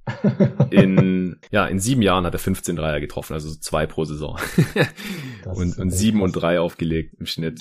Kein Grund zum Jubeln. Nee. Und deswegen nehme ich jetzt hier heute auch nicht John Wallace, sondern Lorenzen Wright, damals wie gesagt an sieben. Zu den Clippers war auch so ein, ja, solider Big, einigermaßen athletisch, am Anfang relativ dünn, deswegen auch als Powerforward gelistet, aber man hat eigentlich seit seiner Karriere nur auf der 5 gespielt. Äh, mir vor allem in Erinnerung geblieben für seine relativ erfolgreichen Jahre da bei diesen Memphis Playoff Teams, auch neben Paul Gasol teilweise als Starter wie die Karriere hat er 8 und 6 aufgelegt, absolut kein Wurf. Also so ein typischer Borderline Starting Big der frühen 2000er Jahre, sage ich jetzt mal. Ja. Clippers war er nicht lang, dann zwei Jahre in Atlanta, wurde dann nach Memphis geschickt und da hat er dann eigentlich seine Prime verbracht. Sein letztes Jahr war 2008, 2009, da war die Karriere vorbei mit 33 und nur ein Jahr später ist er leider erschossen worden. Also ich habe mir die Story auch nochmal angeschaut, weil ich dachte, krass, das ist mhm. schon zehn Jahre her, dass ich gelesen habe, dass das Lorenzo Wright tot ist. Verrückt, ne? Zeit fliegt. Echt verrückt, ja. ja. Nee, der war, das war ihm verschollen oder? Genau, der hat Tage, ein paar Tage war der irgendwie vermisst, dann wurde vermisst gemeldet und dann hat man leider seine Leiche gefunden, irgendwo im Unterholz und dann kam im Nachhinein raus, eine ziemlich verrückte Story, habe ich mir dann durchgelesen. Der hatte noch 911 angerufen wohl, dann während dieses Telefonats wurden elf Schüsse abgegeben und der Typ, der eben deiner Polizeizentrale rangegangen war, der hat einfach nichts gemacht. Der hat es niemandem gemeldet, der hat einfach nicht reagiert quasi. Und es gab dann auch, äh, ja, da gab es dann irgendwie auch ein Verfahren und dann mussten, musste die Behörde da irgendwie auch quasi Schmerzensgeld oder so irgendwie so ein Ausgleich dann Wrights Familie zahlen. Der Hammer ist aber eigentlich, dass im Nachhinein herauskam, dass seine Ex-Frau darin verwickelt war, wegen eine Lebensversicherung in Höhe von einer Million Dollar. Also oh mein Gott, richtig scheiße. Also das hat sich auch jahrelang hingezogen, bis man den Mörder gefunden hat. Der war irgendwie aus derselben Kirchengemeinde wie sie oder so und es wurde dann halt nachgewiesen oder sie hat es dann auch gestanden, glaube ich. Und deswegen sitzt sie jetzt für 30 Jahre im Knast. Sehr traurige Geschichte. Unglaublich. Ja, Lorenzen Wright, aber war ein solider NBA-Big und deswegen würde ich ihn hier in der Redraft heute an dieser ja. Stelle nehmen an 18 zu den New York Knicks, weil besser als John Wallace war auf jeden Fall. Genau, John Walls hat es auch nicht in meine Top 20 geschafft. Gut. Ähm, ja, muss auch ehrlich sagen, nach hinten raus eure wird echt schwierig. Ich hätte jetzt als Big vorher gezogen, Otella Harrington, ähm, eher einfach altmodischer Vierer, Back to the Basket, ja. der heute wahrscheinlich keine Rolle mehr hätte. Nee in der heutigen NBA. Mm, aber war in seiner Karriere teilweise mal in Teilen Starter in verschiedenen Teams. Orlando, Houston, äh, nicht Orlando, New York, Houston.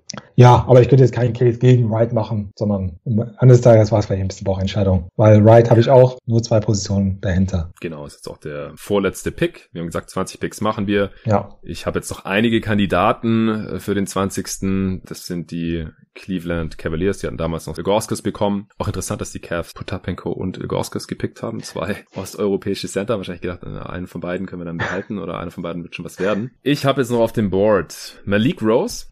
War auch defensiver Big, der teilweise bei den Spurs gespielt hat. Da habe ich ihn in Erinnerung. Ist jetzt mittlerweile auch in diversen Front Offices unterwegs. Ich glaube, bei den Sixers war der auch schon. Und okay. hier und da als GM im Gespräch gewesen. Tony Delk habe ich noch drauf. Ja, solider Point Guard, Backup Point Guard, so Fringe Starting Point Guard. Walter McCarthy, der damals an, an 19 von den Knicks tatsächlich gedraftet wurde, als relativ guter Athlet. Später auch seine Dreier solide getroffen. Der hat im Green Room gesungen bei diesem Interview tatsächlich, weil er als Sänger damals schon bekannt war. Und der hat auch dann später teilweise immer diese Nationalhymne vor den Spielen Spielen gesungen. Eine gute Stimme, der Dude. Nice. Den habe ich noch auf dem Zettel. Eine Anekdote zu Tony Delk. Ja, gerne. In dieser, in dieser Draft Class haben fünf Leute es geschafft, über 53 Punkte zu erzielen. Ja, er ist einer davon. Ist einer also, davon, ja. Das war, glaube ich, seine Five Minutes of Fame. Ja, der gilt, sogar. Ja, der gilt so ein bisschen als der Posterboy der schlechtesten Spieler, die mal die 50 geknackt haben in der NBA. Ja, definitiv. Ja, das stimmt. da hat er einen guten Tag gehabt. Und ich glaube auch, dass der, hat er nicht die 50 gemacht, ohne einen Dreier zu treffen oder irgend sowas Verrücktes? Könnte man gerade mal gucken. Hier, ich hab's 53 hat er gemacht, 2001. Das war am 2. Januar 2001 gegen die Kings. Spiel hat man trotzdem mit vier Punkten verloren. Ja, genau. 0 von 1 von Downtown. Nice. Aber 20 von 27 aus dem Feld und 13 von 15 seiner Freiwürfe getroffen. Dann kommt man halt auch auf die 53. Und mit ihm auf dem Feld waren die Suns auch bei plus 7 immerhin. Blöderweise trotzdem mit vier verloren, wie gesagt. Also ohne ihn auf dem Feld ist es wohl nicht Aber so er hat so eine Story, mit der er sich ein bisschen verewigt hat. Muss man ja lassen. Auf jeden Fall. Jason Kidd in dem Spiel mit 12 Punkten, 17 Assists. Sean Marion 16 und 12. Und bei den Kings äh, Stojakovic mit 33, 5 von 7 Dreier. Ja, die, die Kings waren aber auch, äh, ah, die Starting Five war komplett, muss man sagen. Chris Webber nur 7 Minuten, da hat er sich wohl verletzt. Shit. Ah, okay. Ja, Jason Williams als Starter damals noch da, Christie, Vladi Divac. Ja. Genug der Exkursion. Ich habe noch einen Pick zu machen. Und ich nehme... Dun, dun, dun. ja, komm, ich nehme Rick Rose. Der ist, äh, hat die 13 meisten Spiele gemacht in dieser Class immerhin, war einfach über Jahre lang ein solider Big, zweimal NBA-Champ geworden. Komm, das ist doch ein, ein, Argument. Definitiv. Hatte ich auch in der, im Kreise, aber ich glaube, einigen ist ja auch meine Liebe für Spieler bekannt, die nichts können außer verteidigen, also Tony Allen etc. Ja. Deswegen musste ich einfach Adrian Griffin nehmen. Oh, undrafted, den hatte ich jetzt hier. Ich habe es gesehen, aber ich habe ihn nicht mit reingenommen. Ja. Also bringt keine Stats, aber hat verteidigt und wahrscheinlich jemand, den man gerne im Team hat. Ich glaube jetzt Assistant Coach in Toronto. Das wäre meine meine Wahl an der Stelle. Ja, kann man definitiv machen. Sehr nice. Okay, dann äh, wäre das unsere Redraft gewesen. Wir haben jetzt hier noch ein paar Kategorien. Wie immer gebe ich euch kurz die Info, welche Spieler hier sehr viel früher beziehungsweise sehr viel später gepickt wurden und bei den Spielern in der Lottery, die gar nicht gepickt wurden, kann ich es auch nochmal dazu sagen. Also was sich hier jetzt im Großen und Ganzen geändert hat in unserer Redraft im Vergleich mit der Realität damals vor 24 Jahren. Du kannst dir so lange schon mal überlegen, wenn du es noch nicht getan hast, welchen Spieler du dieser Class als most overrated, welchen als most underrated bezeichnen würdest und welcher der Spieler ist, den du noch immer nicht aufgegeben hast.